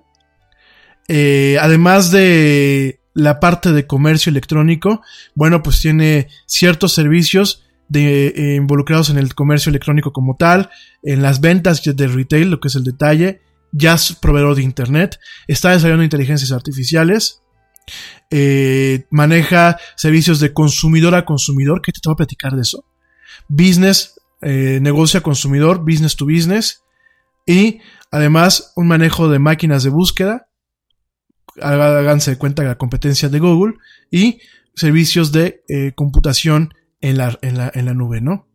Los fundadores, pues es directamente, bueno, el fundador directamente es Jack Ma y el otro fundador es Peng Lei. Eh, Jack Ma sigue siendo el presidente. Muchos de ustedes yo los veo que en ocasiones lo, lo parafrasean en algunas cuestiones de, de buena onda o de optimismo o de superación personal, donde dice que Jack Ma, pues, no, pues como un empresario de éxito, pues da algunos consejos. Sin embargo, bueno, al hablar de Alibaba como una empresa que ya no es una empresa especializada en un solo tema, sino que es con un conglomerado y tiene esta herramienta que es Ant Financial Services que ha creado, ha creado los, las bases de lo que es el crédito social. ¿Cómo funciona directamente el crédito social? Pam, pam, pam, pam. El crédito social que se maneja directamente en China, bueno, hay dos fases. La primera fase que es esta, que la está manejando de forma privada, eh, la está manejando esta entidad, esta, esa parte de Alibaba. Eh, esa es la primera, la primera etapa. La segunda etapa es la etapa que va a llevar el gobierno. El principio es manejar un sistema de reputación que de alguna forma busca estandarizar el análisis de los ciudadanos y los negocios, tanto no solamente en su comportamiento económico como ya lo hace el Buró de Crédito en muchos países, perdónenme, sino la reputación social. Es decir, si, si tú a mí me generaste un problema, yo te voy a calificar. Y a la larga, la gente nos vamos a estar calificando los unos a los otros. Nos vamos a volver un policía de los otros. Y esto, esto tiene- puede tener consecuencias muy graves. Eh, de acuerdo a lo que se ha planteado el día de hoy, te voy a platicar lo que es ahorita el, hoy el día sistema. No se sabe si va a ser un ecosistema de varias bases de datos de scores y listas negras, porque aquí también hay que decirlo, van a haber listas negras que van a ser ejecutados o administrados por tanto el gobierno como empresas privadas, o va a ser un sistema unificado que solamente lo va a mantener el gobierno. Eh, no se saben muchas cosas, sin embargo, ya hay restricciones y ya está funcionando el sistema. Ya está funcionando el sistema, amigos. Es un sistema que es una forma de vigilancia masiva y es un sistema que utiliza. ¿Cuántas veces no les he dicho el famoso Big, el famoso Big Data o el famoso Big Data, como lo quieran llamar aquí en México? ¿Qué les he dicho? Que el Big Data puede ser la principal herramienta, pero también puede ser la principal arma para hacernos daños los unos a los otros. Y parte de este score social, parte de este crédito social, es manejar sistemas de análisis de Big Data para de alguna forma tratar de predecir o tratar de generar un análisis objetivo de qué tanto se puede confiar en ti como un elemento más de la sociedad o qué tanto se puede desconfiar de ti. Eh, actualmente lo que se hace, eh, ya hay eh, parte de las consecuencias que hay, es entre ellas, por ejemplo, tú llegas a China y no tienes un score social, tienes un score social bajo, hay ciertos servicios en donde tú tienes que dejar un depósito.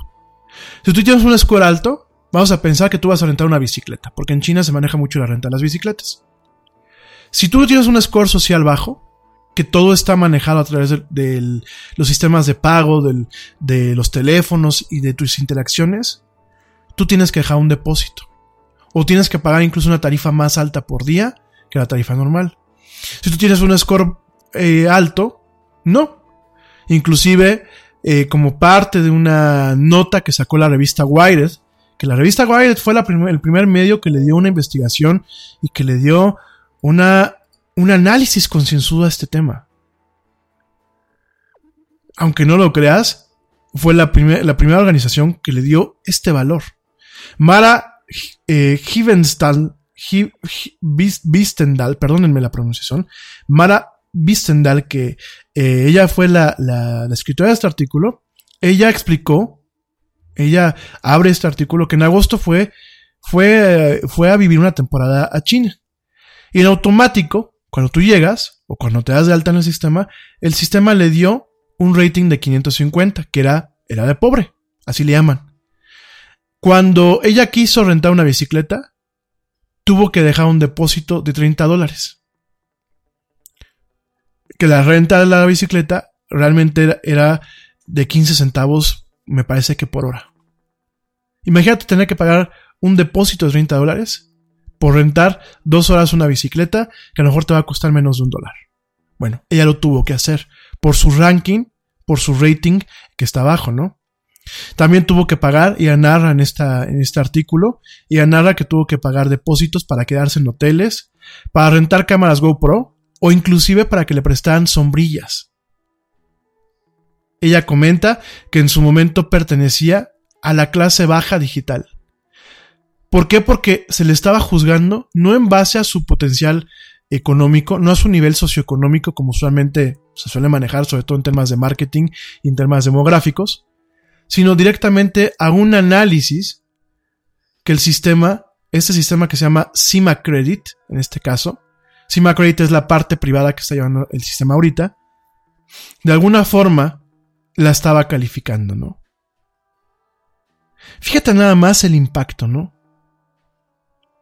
En este caso, el CIMA Credit, o el crédito CIMA, está integrado con la lista gubernamental de China. La lista de gente deshonesta, así le llaman. Un periodista que se llama Liu Hu encontró que aunque él no estaba dado de alta en CIMA Credit, porque él es un expatriado, él tenía un score, él tenía ya un score previo cuando se, se, quiso dar de alta o quiso acceder a ciertos servicios, que prácticamente lo hacía un ciudadano de segunda clase. Él estaba de alguna forma prohibido de muchas formas de transporte. Él solamente podía encontrar o podía pagar, aunque él tuviera el capital para hacerlo, él solamente podía reservar los eh, peores asientos en los trenes más lentos del país. Aunque él pudiese pagar asientos de primera clase, los sistemas no se lo permitían. ¿Por qué? Porque los sistemas que jalaban la información para poder darle la opción de sacar un boleto, lo calificaban como alguien con un score bajísimo y por ello había que castigarlo. Lo que te estoy platicando, querido amigo, no es ficción, te estoy platicando algo que ya es real. La parte de la ficción de Black Mirror la acabo de dejar hace unos minutos. Esto que te estoy platicando en China es real. Un sistema en donde no solamente tienes el peso del buró de crédito, sino que también tienes el peso de tu interacción social y tienes el peso de una lista gubernamental, en el caso de China, en donde si en esa lista hay personas que no les parece lo que dices, tienen la capacidad de, de generarte un score lo suficientemente bajo para hacerte la vida miserable. Él tampoco puede comprar ciertos artículos de consumo, inclusive no puede comprar ciertos teléfonos como el iPhone, no podía quedarse en hoteles de lujo, a pesar de que él tuviese la capacidad para quedarse en un hotel de lujo, y sobre todo era inelegible para conseguir préstamos de banco grandes, a pesar de que quizás bajo perspectivas occidentales como los buros de crédito, él tuviese la capacidad para poderse endeudar. Esa es la historia de eh, que plasma en este artículo que te lo voy a compartir. Esa es la historia de Liu Hu. Pero ¿qué pasa con aquellos que tienen score alto? Por ejemplo, en este caso, eh, Lazarus Louis, una persona ahí en China, tenía un score de 722. Y él logró, eh, con este score, logró alcanzar préstamos muy, muy, muy efectivos en, en renta, en rentas de, de departamentos o, en, o préstamos para comprar casa. Muy, muy competitivos. Obviamente también tuvo acceso a poder alquilar o a poder eh, buscar casa en barrios con un cierto nivel. Eh, por otro lado, también tenemos el tema, el tema principal, de directamente poder ser eh, merecedor de adquirir servicios sin necesidad de dejar depósito. Rentar un coche, rentar una bicicleta sin necesidad de, eh, de dejar un depósito. Además de eso, tener el acceso a ciertos medios de transporte, a primeras clases, sin necesidad de pagar el precio completo de la primera clase. Pero sobre todo lo más importante, tener de entrar el acceso. Fíjate nada más. Además de tener un acceso viable, porque también ese es otro punto, un acceso viable a apps para ligue, apps para lo que le llaman matchmaking, en caso de que él y su mujer en algún momento llegaran a romper. E inclusive, como una parte de beneficio adicional, tiene un proceso rápido de, de solicitud de visa, de directamente eh, una visa para Luxemburgo, para la Unión Europea. Un proceso totalmente ágil. Eh, me dice aquí mi amigo George, Cima Credit es este, Cima con Z. Cima Credit. Que Cima Credit pertenece en cierta forma a lo que es el grupo de Alibaba.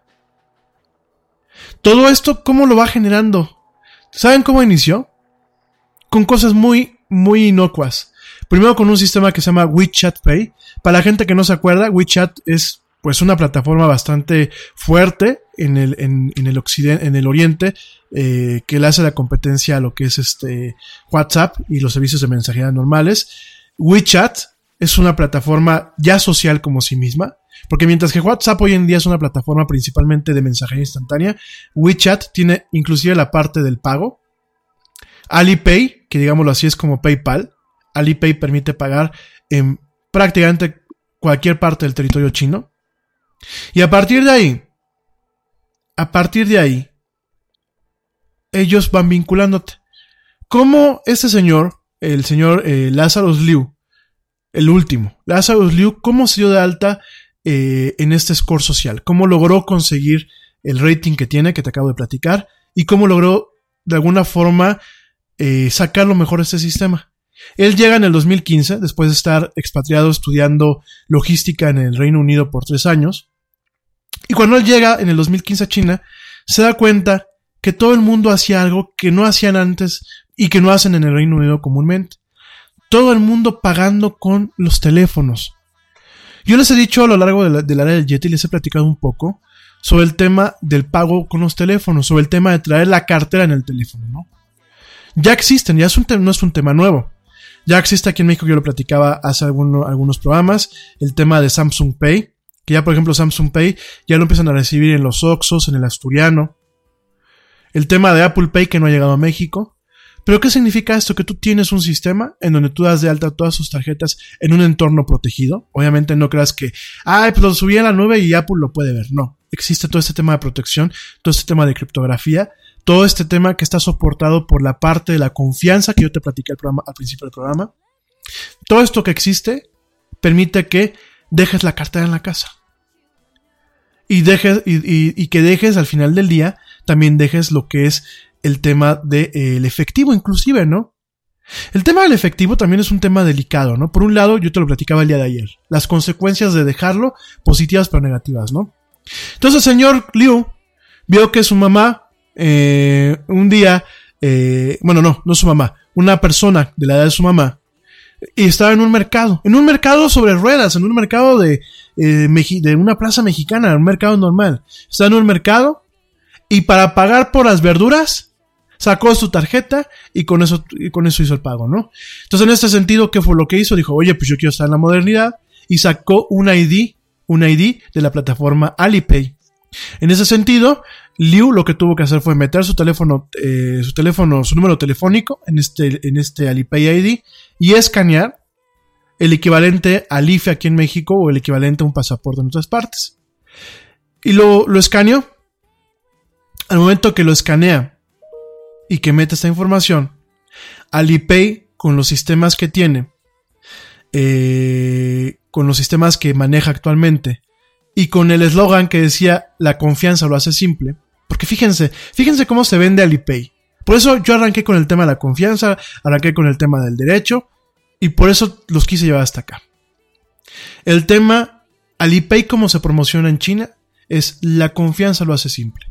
Y de alguna forma a Liu se le hizo muy fácil, pues dijo, órale, vamos eh, vamos a darnos de alta, ¿no? Porque además lo que ofrece Alipay es algo que no ofrecen los bancos. Mientras que Alipay parte del proceso de tu alta y parte del proceso de manejarte económicamente no requiere que te pagues en un banco y no te requiere un, mal servicio a clientes, pues tienes la cosa de qué tanta información estaba dando, ¿no? Sin embargo, así lo hizo, lo hizo muy rápido, con esta información que te acabo de dar. Y en ese momento le, Alipay le dio una cuenta. Y se le hizo tan conveniente que lo empezó a usar varias veces al día, ¿no? Lo primero que hacía era pedir su desayuno a través como aquí el Uber Eats, este servicio de Uber Eats o este o Rap y estos servicios donde pues, tú mandas a alguien para que te den este la papa o Corner Shop, ese tipo de servicios. Él lo que hacía era pedirlo a través de una aplicación vinculada a Alipay, pedir el desayuno a través de, de esta aplicación y pagar por Alipay, ¿no? Llegar a los estacionamientos públicos y en vez de sacar el tiquetito e irlo a pagar, por ejemplo aquí en México, ¿no? Los estacionamientos públicos te hacen ir a dar la vuelta casi casi hasta el baño si quieres tomar la cortesía. Gente de aquí de Querétaro, no me dejarás mentir. Es un fastidio lo de las cortesías, ¿no? Oye, ve para que te den tus dos horas hasta la caja que está perdida ahí detrás de los cines en el lugar más recóndito, ¿no? Y ya que quieres pagar, tienes que ir a hacer cola a un cajero automático para pagar ahí el cajero y a ver si traes cambio, ta, ta, ta, ¿no? En ese sentido, ¿qué es lo que hizo este señor Liu? Para pagar en el parking, en los estacionamientos, directamente a través de Alipay. Un sistema que se llama MyCar, que cuando tú das de alta tu coche y Alipay en el sistema, hay unas cámaras en los, en los estacionamientos que detectan la placa, automáticamente te levantan la, la flecha, te dejan entrar, cuando salen vuelven a checar la placa, bajan la, flecha y automáticamente el cobro se te hace. Un cobro transparente, un cobro que en teoría no está sujeto al factor humano ni a las tranzas del estacionamiento, ¿no? Oye, qué padre, ¿no? Eh, de ahí él empezó a pagar, por ejemplo, el seguro de, de, coche a través de la aplicación. Él empezó a hacer citas con los doctores ahí. Fíjate nada más. Citas con los doctores que además le permitían evitar las, las filas que se hacen en los hospitales privados y públicos en China, ¿no? Él empezó a agregar personas a la red social de Alipay, porque Alipay tiene una red social, que permite agregar personas para qué? Para que si tú sales a cenar con amigos y quieren partir la cuenta, no hay... Hey, we get it. You don't want to be hearing a progressive commercial right now, so let us tell you something you do want to hear. You are intelligent. You make all the right decisions. You were smart before smart was cool, and you made it cool again. You have a wealth of knowledge, and you are so very clever. I bet you already knew I was going to say that, you genius. There, don't you feel better? You'll also feel better when you hear you could save big when you switch to Progressive. But I'm pretty sure you already knew that too. Progressive Casualty Insurance Company and Affiliates. Te preocupas por la salud de tu familia y hoy un sistema inmunológico fuerte y una mejor nutrición son más importantes que nunca. Es por eso que los huevos Egglands Best te brindan más a ti y a tu familia. En comparación con los huevos ordinarios, Egglands Best te ofrece 6 veces más vitamina D y 10 veces más vitamina E, además de muchos otros nutrientes importantes, junto con ese delicioso sabor fresco de granja que a ti y tu familia les encanta. No son tiempos ordinarios, entonces, ¿por qué darle a tu familia huevos ordinarios? Solo Egglands Best. Mejor sabor, mejor nutrición, mejores huevos. Hay el tema de, a ver, déjame sumar y déjame restar. No, directamente a través de la aplicación se puede partir la cuenta y pagar a través de la aplicación sin siquiera sacar en algún momento lo que es la, la cartera, ya no se diga una tarjeta de crédito. ¿no? Hasta aquí yo creo que vamos muy bien, ¿no? Hasta aquí, pues es una utopía, ¿no? Hasta aquí estamos viviendo un mundo moderno que nos permite que las cosas sean más cómodas y por supuesto tener más control, ¿no? Cuando Liu se fue eh, con su prometida a Tailandia, ellos pudieron pagar en restaurantes y comprar regalitos, souvenirs y cuestiones directamente con Alipay. Todo este dinero se pudo, todo el dinero que sobraba o todo el dinero que se generaba a partir de los programas de lealtad, por ejemplo aquí en México pues hay varios programas de lealtad, ¿no? Donde te regresan un porcentaje a partir de lo que gastas. Todo eso Alipay son listos. Directamente todos esos, esos incentivos se guardan en una cuenta especial dentro de Alipay y con esa misma cuenta se pueden pagar aquí las cosas, ¿no? Bueno, ahí en ese sistema, ¿no? Aquí, por ejemplo, en México los hay, ¿no? Banamex tiene un sistema que se llama Puntos Premia, pero es una lata pagar con puntos premia, no puedes pagar cosas en línea, hay tiendas que no te lo reciben aunque tengas saldo en la tarjeta, a veces no te mandan la tarjeta, a veces no te vinculan las tarjetas. En el caso de American Express, para la gente que tiene American Express, hay el sistema Membership Rewards, pero en vez de darlo como algo que ya viene incluido, tú tienes que hablar para que te lo den de alta. Entonces vemos esto en donde Alipay pues te hace muy fácil toda esta vida, ¿no? Oye, aparte porque hay un tema de consumismo, porque fíjate, fíjate nada más, la gente que hoy en día diga que el socialismo y el comunismo son toda una manera de vivir bien, pues está, perdóneme la palabra, y lo voy a decir con, como tal, faltando al respeto, y discúlpenme audiencia, están muy pendejos, porque si el país que es cuna del comunismo tiene un sistema que premia el capitalismo, pues los demás debemos estar haciendo algo mal, ¿verdad?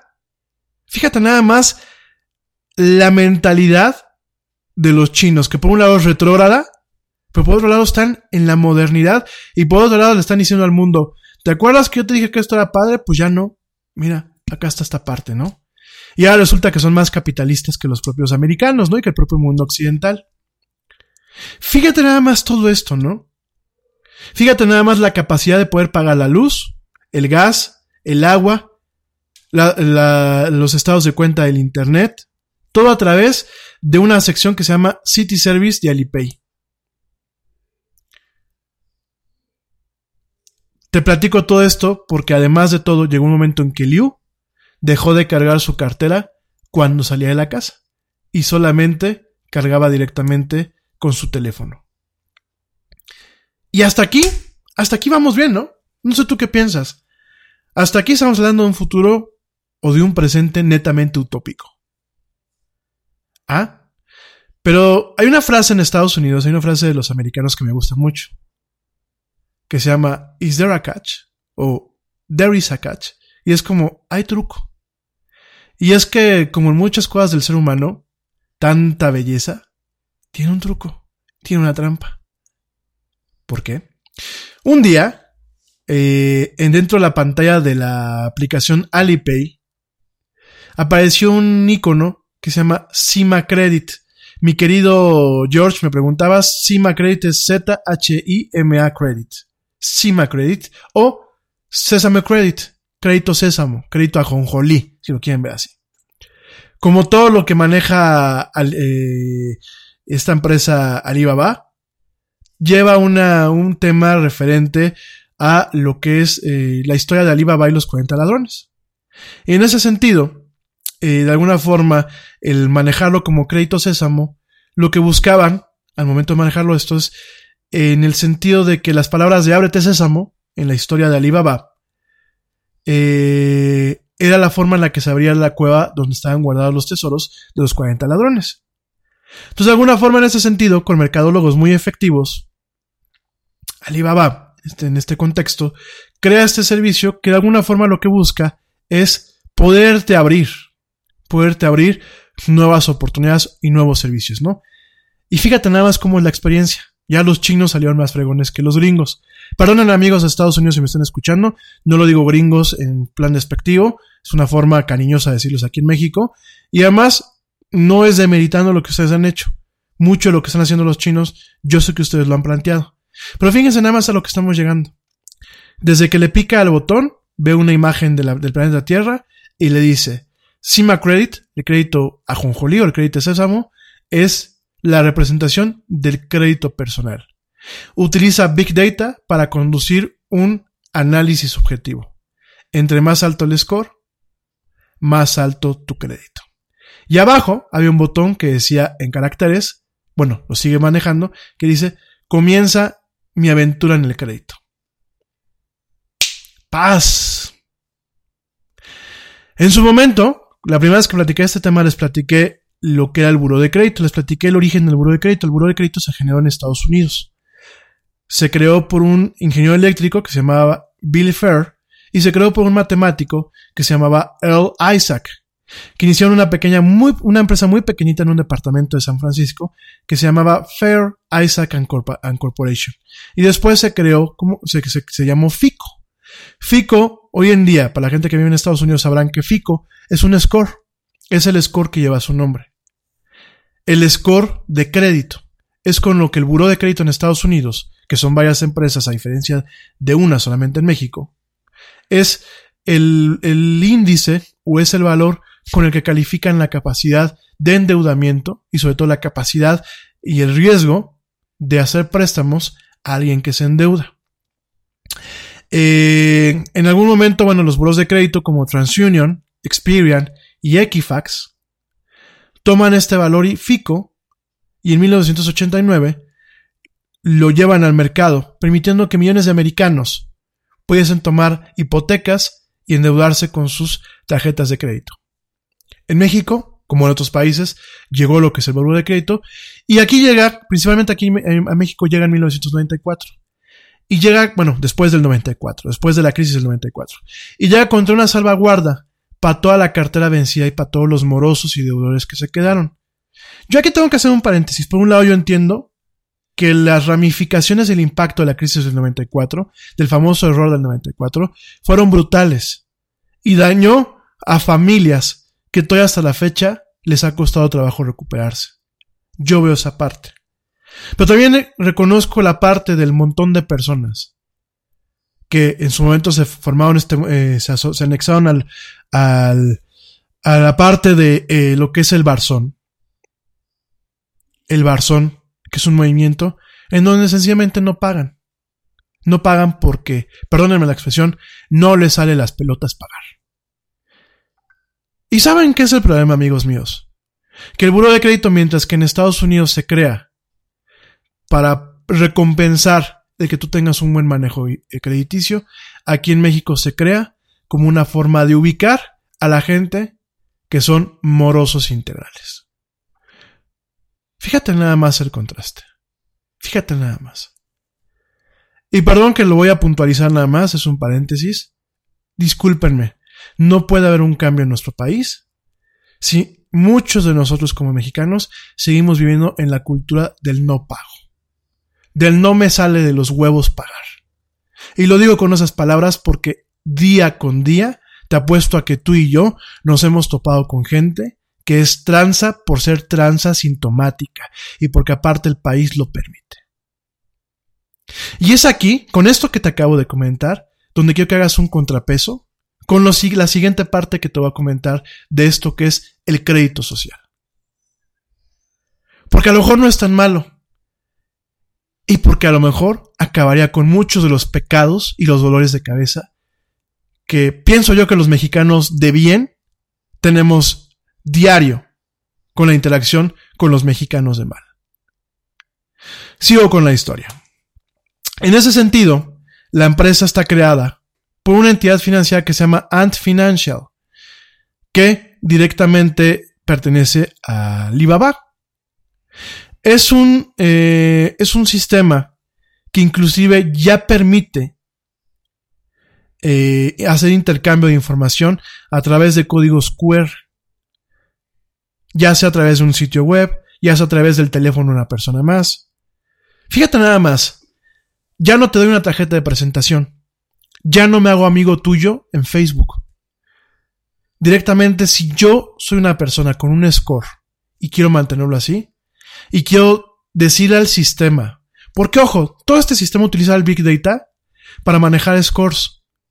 Y ya te lo, como te lo acabo de decir hace unos minutos, ya hay gente que está padeciendo por tener un score bajo, que no precisamente puede ir vinculado a su comportamiento crediticio, y hay gente que tiene un score alto, que a lo mejor no tiene un excelente potencial crediticio, pero que tiene las ventanas de oportunidad que no tienen estos. ¿Por qué? Porque yo te puedo calificar. Dentro de ese sistema, yo como persona te puedo calificar como si yo tengo un score y tú eres un amigo mío. Yo te agrego a la red social de Alipay, de Cima Credit, yo te agrego escaneando tu código QR. Y al momento de que el sistema, el Big Data, la inteligencia artificial, hace el análisis y ve, Rami, Rami tiene 20 amigos, que esos 20 amigos tienen un score alto. Ah, bueno, pues Rami debe ser una persona de confianza. Entonces, del promedio de esas 20 personas, le vamos a dar un granito que le ayude a crecer su score. ¿Por qué? Porque Rami es una persona de confianza. Sumado a todo el análisis que el sistema hace de fondo, si pagué, si le caigo bien a los chinos, bueno, en este contexto, ¿no? En este, en este caso sería aquí en México si le caes bien al peje, si, si le caes bien a, tus vecinos, y esto, esto, esto. Todo este contexto se suma. Ah, bueno, pues es una persona respetable, lo mantenemos así. Pero ¿qué pasa con una persona en donde directamente tiene un score malo porque se junta con gente mala? O porque se junta con gente que no tiene un score adecuado ah, pues esa persona en promedio va a tener un score malo. Hace mucho yo escuchaba en una conferencia de negocios que alguien decía que uno es producto o promedio de las 8 o 10 personas con las que te juntas para hacer negocios. Fíjate nada más. Y tiene ya muchos años que yo escuché esto. Uno, el, el potencial de negocios o el profesional que uno es en un contexto es el promedio de las 8 o 10 personas con las que haces constantemente negocios. Y la verdad cuando lo escuché, tan así que me quedé con esta parte, pero no le puse tanta atención que no me acuerdo quién fue el que lo dijo. La verdad se me hizo un término muy jodido. Porque uno puede ser un excelente negociante o puede ser una persona de bien y tener la mala suerte de juntarse con personas equivocadas. Pero curiosamente en el tema de los negocios, muchas veces el tema de los negocios obedece a cuestiones netamente estadísticas. Nos duela, no nos guste, pero es una situación que es real. Y tu potencial de negocios, de qué tanto éxito puede llegar a tener un negocio, puede muchas veces ser resultado del promedio de los negocios o de las personas con las que te juntes o haces negocios. Y tiene cierta lógica. Los chinos no están mal. Eso tiene cierta lógica. Déjame te planteo mi lógica al respecto. Si yo me junto con cinco personas, que las cinco personas tienen negocios que están mal, porque están mal llevados por ellos, muy seguramente la empresa o el proyecto que nosotros arranquemos puede tener un mal, un mal augurio, por la sencilla parte de que si ellos llevan mal su negocio, ¿qué representa que nosotros en grupo llevamos bien el negocio? Si los cinco o los seis personas somos malas cabezas. Esto es estadística pura. Yo sé que a mí me jode porque tampoco, también es un tema del que no puedo hablar en términos de blanco y negro, porque sería digitalizar a las personas. Hay personas muy buenas muy buenas personas que a lo mejor son los malos negociantes. Habemos, yo pienso yo, pues, personas que somos muy listas, digo, con las reservas del caso al echarme el guayabazo, pero que a lo mejor no, no tenemos, carecemos de ciertas habilidades para hacer buenos negocios en ciertos contextos, ¿no? Y ahí necesitas un equilibrio. Cuando en la biología, en el tema genético, la supervivencia de una especie muchas veces se da a partir de la herencia que se va dando de diferentes eh, elementos de una población que no compartan ciertos rasgos principalmente consanguíneos. Cuando hablamos en términos humanos de que se casó con su primo, se casó con una hermana y salió el niño tonto, que es una cuestión que viene intrínsecamente hacia atrás, es una falsedad. No, todo lo que se casa con consanguíneos eh, produce eh, personas eh, con problemas. Pero sí es más fácil, ¿por qué? Porque no hay una corrección de errores en la genética. Si yo, si yo tengo un niño con una hermana, las dos sangres son iguales, el código genético es igual, y no hay esa corrección que se da cuando te juntas con otra persona. En el tema de los negocios, es igual. Y te lo comparto de primera, de primera fuente. Es igual. Si tú no consigues gente que haga un contrapeso en las cuestiones que tú requieres para iniciar un proyecto, ya sea en una empresa, en un equipo de trabajo, ya sea en una sociedad, ya sea en un grupo de personas con mismos intereses, si tú no encuentras la gente adecuada, que cuando tú hagas un promedio objetivo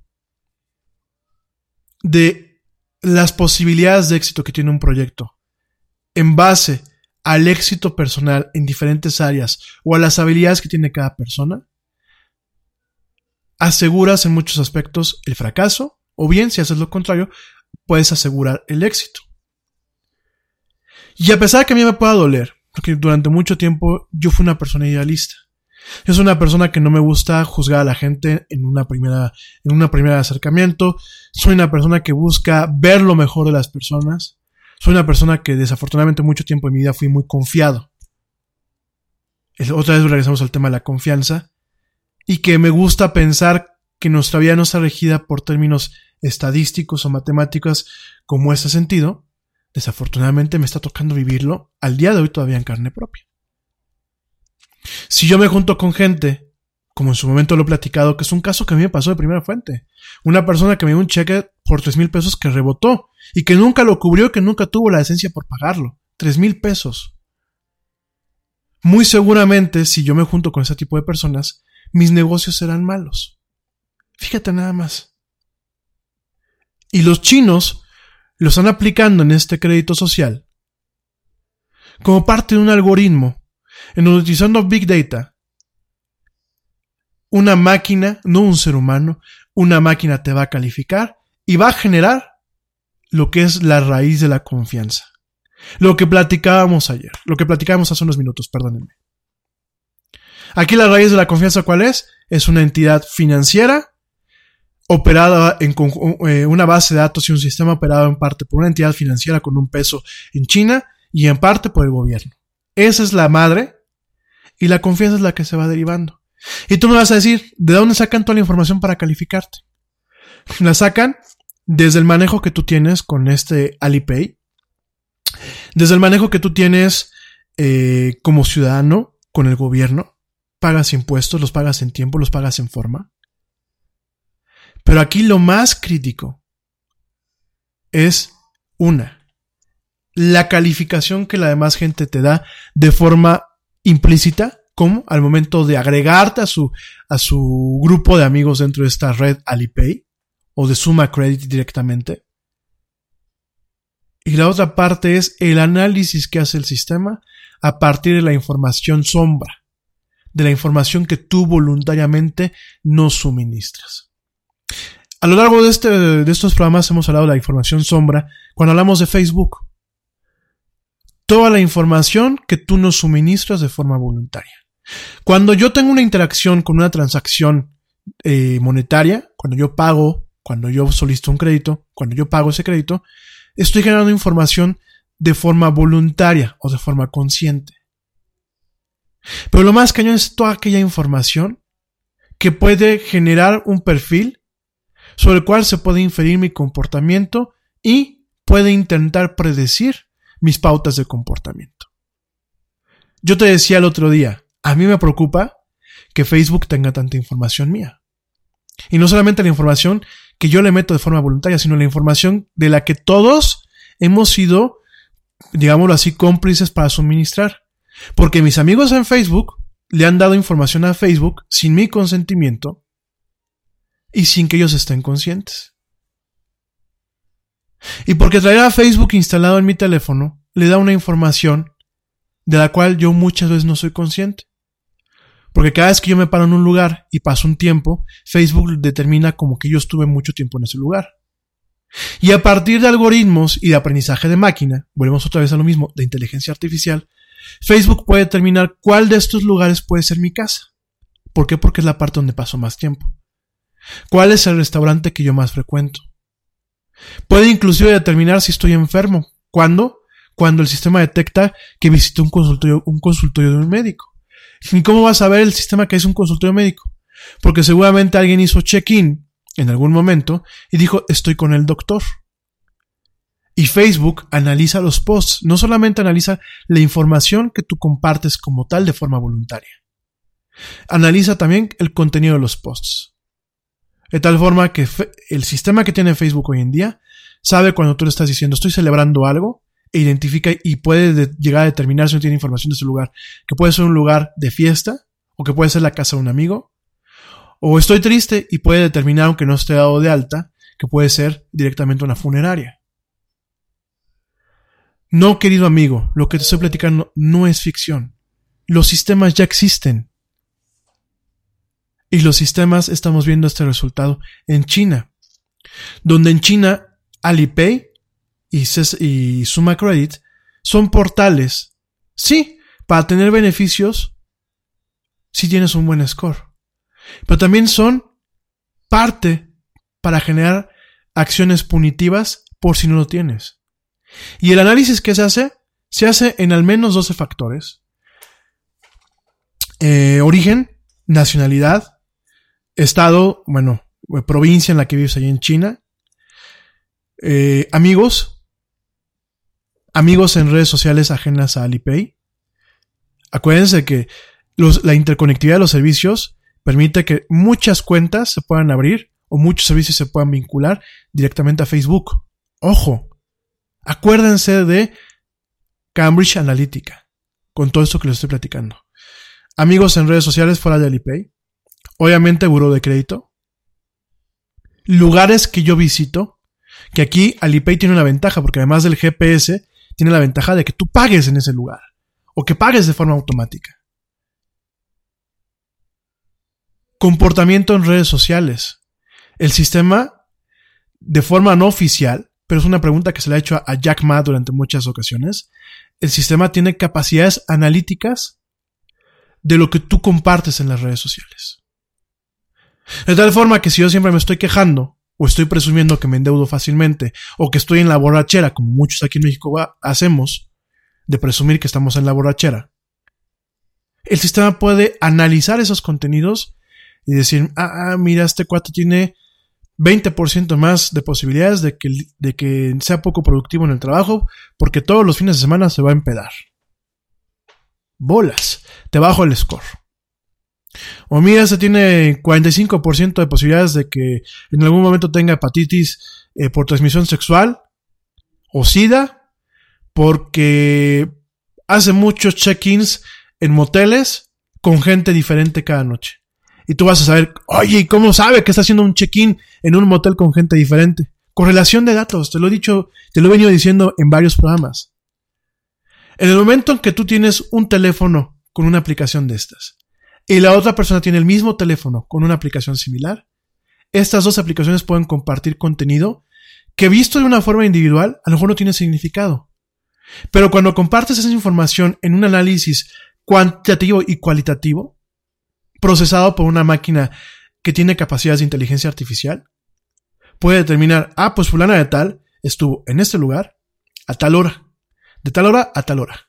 Y fulano de tal estuvo en ese lugar, aunque no hizo check-in de forma voluntaria, de tal hora a tal hora. Y se retiraron a la misma hora. Ah, por inferencia, porque los sistemas predictivos así son, y los sistemas intuitivos, ojo, dentro de la inteligencia artificial hay una parte que se le conocen como sistemas intuitivos. Esta clase de sistemas pueden inferir que estas dos personas estuvieron juntas. Y pueden generar una bandera dentro de los sistemas de base de datos para darle un seguimiento. Porque qué tal si la siguiente semana persona A resulta que está en otro motel con persona D, ya no con persona B.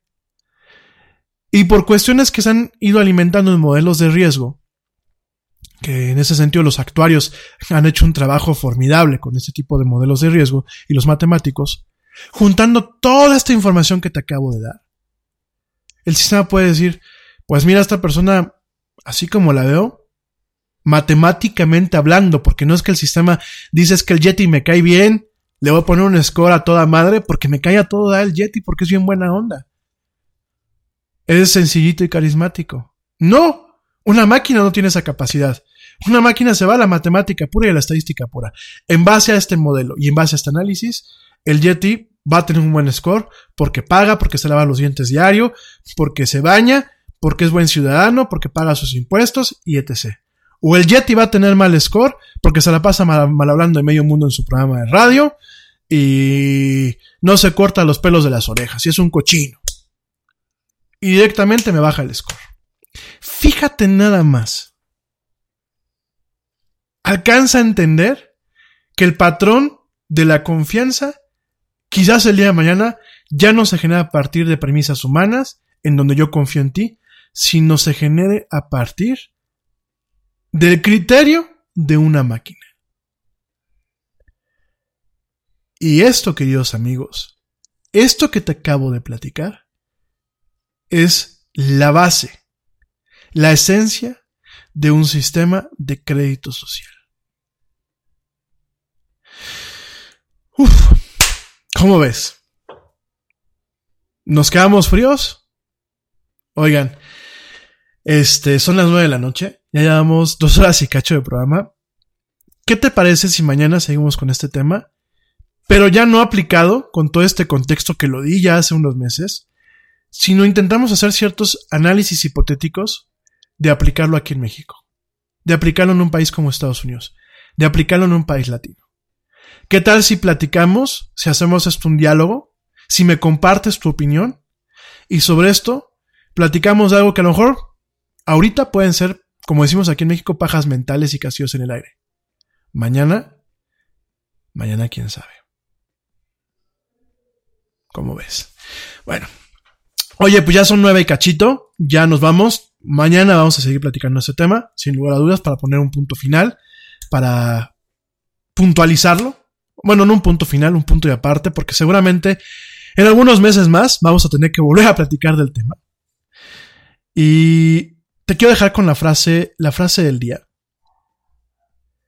La frase del día eh, es de David Wong. Ya la dije. Ya la dije en su momento, pero la quiero volver a comentar. Ya la repetí, ¿eh? ya la dije en un programa y me parece que la dije hace, hace poco, pero la quiero, quiero cerrar el programa con esta frase. Nos dice David Wong que la tecnología nueva no es buena o mala. Tiene que ver con cómo las personas eligen usarla. La tecnología nueva no es buena o mala, tiene que ver cómo las personas eligen usarla. Y aquí la pregunta con la que quiero cerrar hoy esta emisión, y que quiero que me ayudes a contestarla el día de mañana, es, ¿tú crees que un sistema como el que te acabo de platicar, que ya está ocurriendo, que no es ciencia ficción, fuera implementado mañana aquí en México? ¿Crees que sería bueno en un conjunto global o crees que sería malo? ¿Qué piensas? En fin, con esto nos vamos. Yo te deseo muy buena noche, muy buena noche de miércoles. Ya llegamos a mitad de semana. Te deseo una excelente noche, que ya estés en tu casa, que si vas manejando, manejes con cuidado, que llegues pronto a tu destino, que si estás trabajando, que acabes pronto, que te se leve. Nos escuchamos mañana en punto a las 7 pm, hora central de México, en una emisión más de la del Yeti. Te recuerdo que me puedes escuchar en diferido para la gente que no escuchó el programa desde un principio. Quédate, automáticamente el, el programa vuelve a empezar. Si no, te recomiendo que lo bajes a través de Spotify principalmente o de la tienda de iTunes o de Google Play en el caso de los podcasts. Mañana nos seguimos escuchando, mañana seguimos platicando de este tema interesante y escalofriante en una emisión más de esto que es la del Yeti. Cuídate bien, pórtate mal y como dice el tío Yeti, vámonos. Porque ya nos vieron. Nos escuchamos el día de mañana. ¡Oye, hay más helado!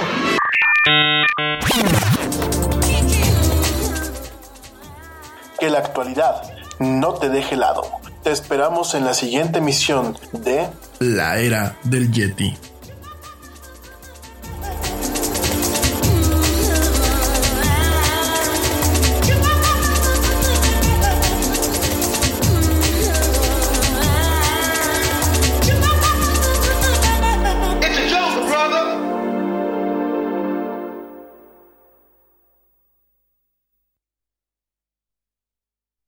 Went online to switch your car insurance to Progressive so you could save money, but then you saw a friend request from an old summer camp buddy. And now here you are, clicking through photos of his kickball team from 2011. Hmm, looks like they won the championship that year. Then he moved to Tulsa.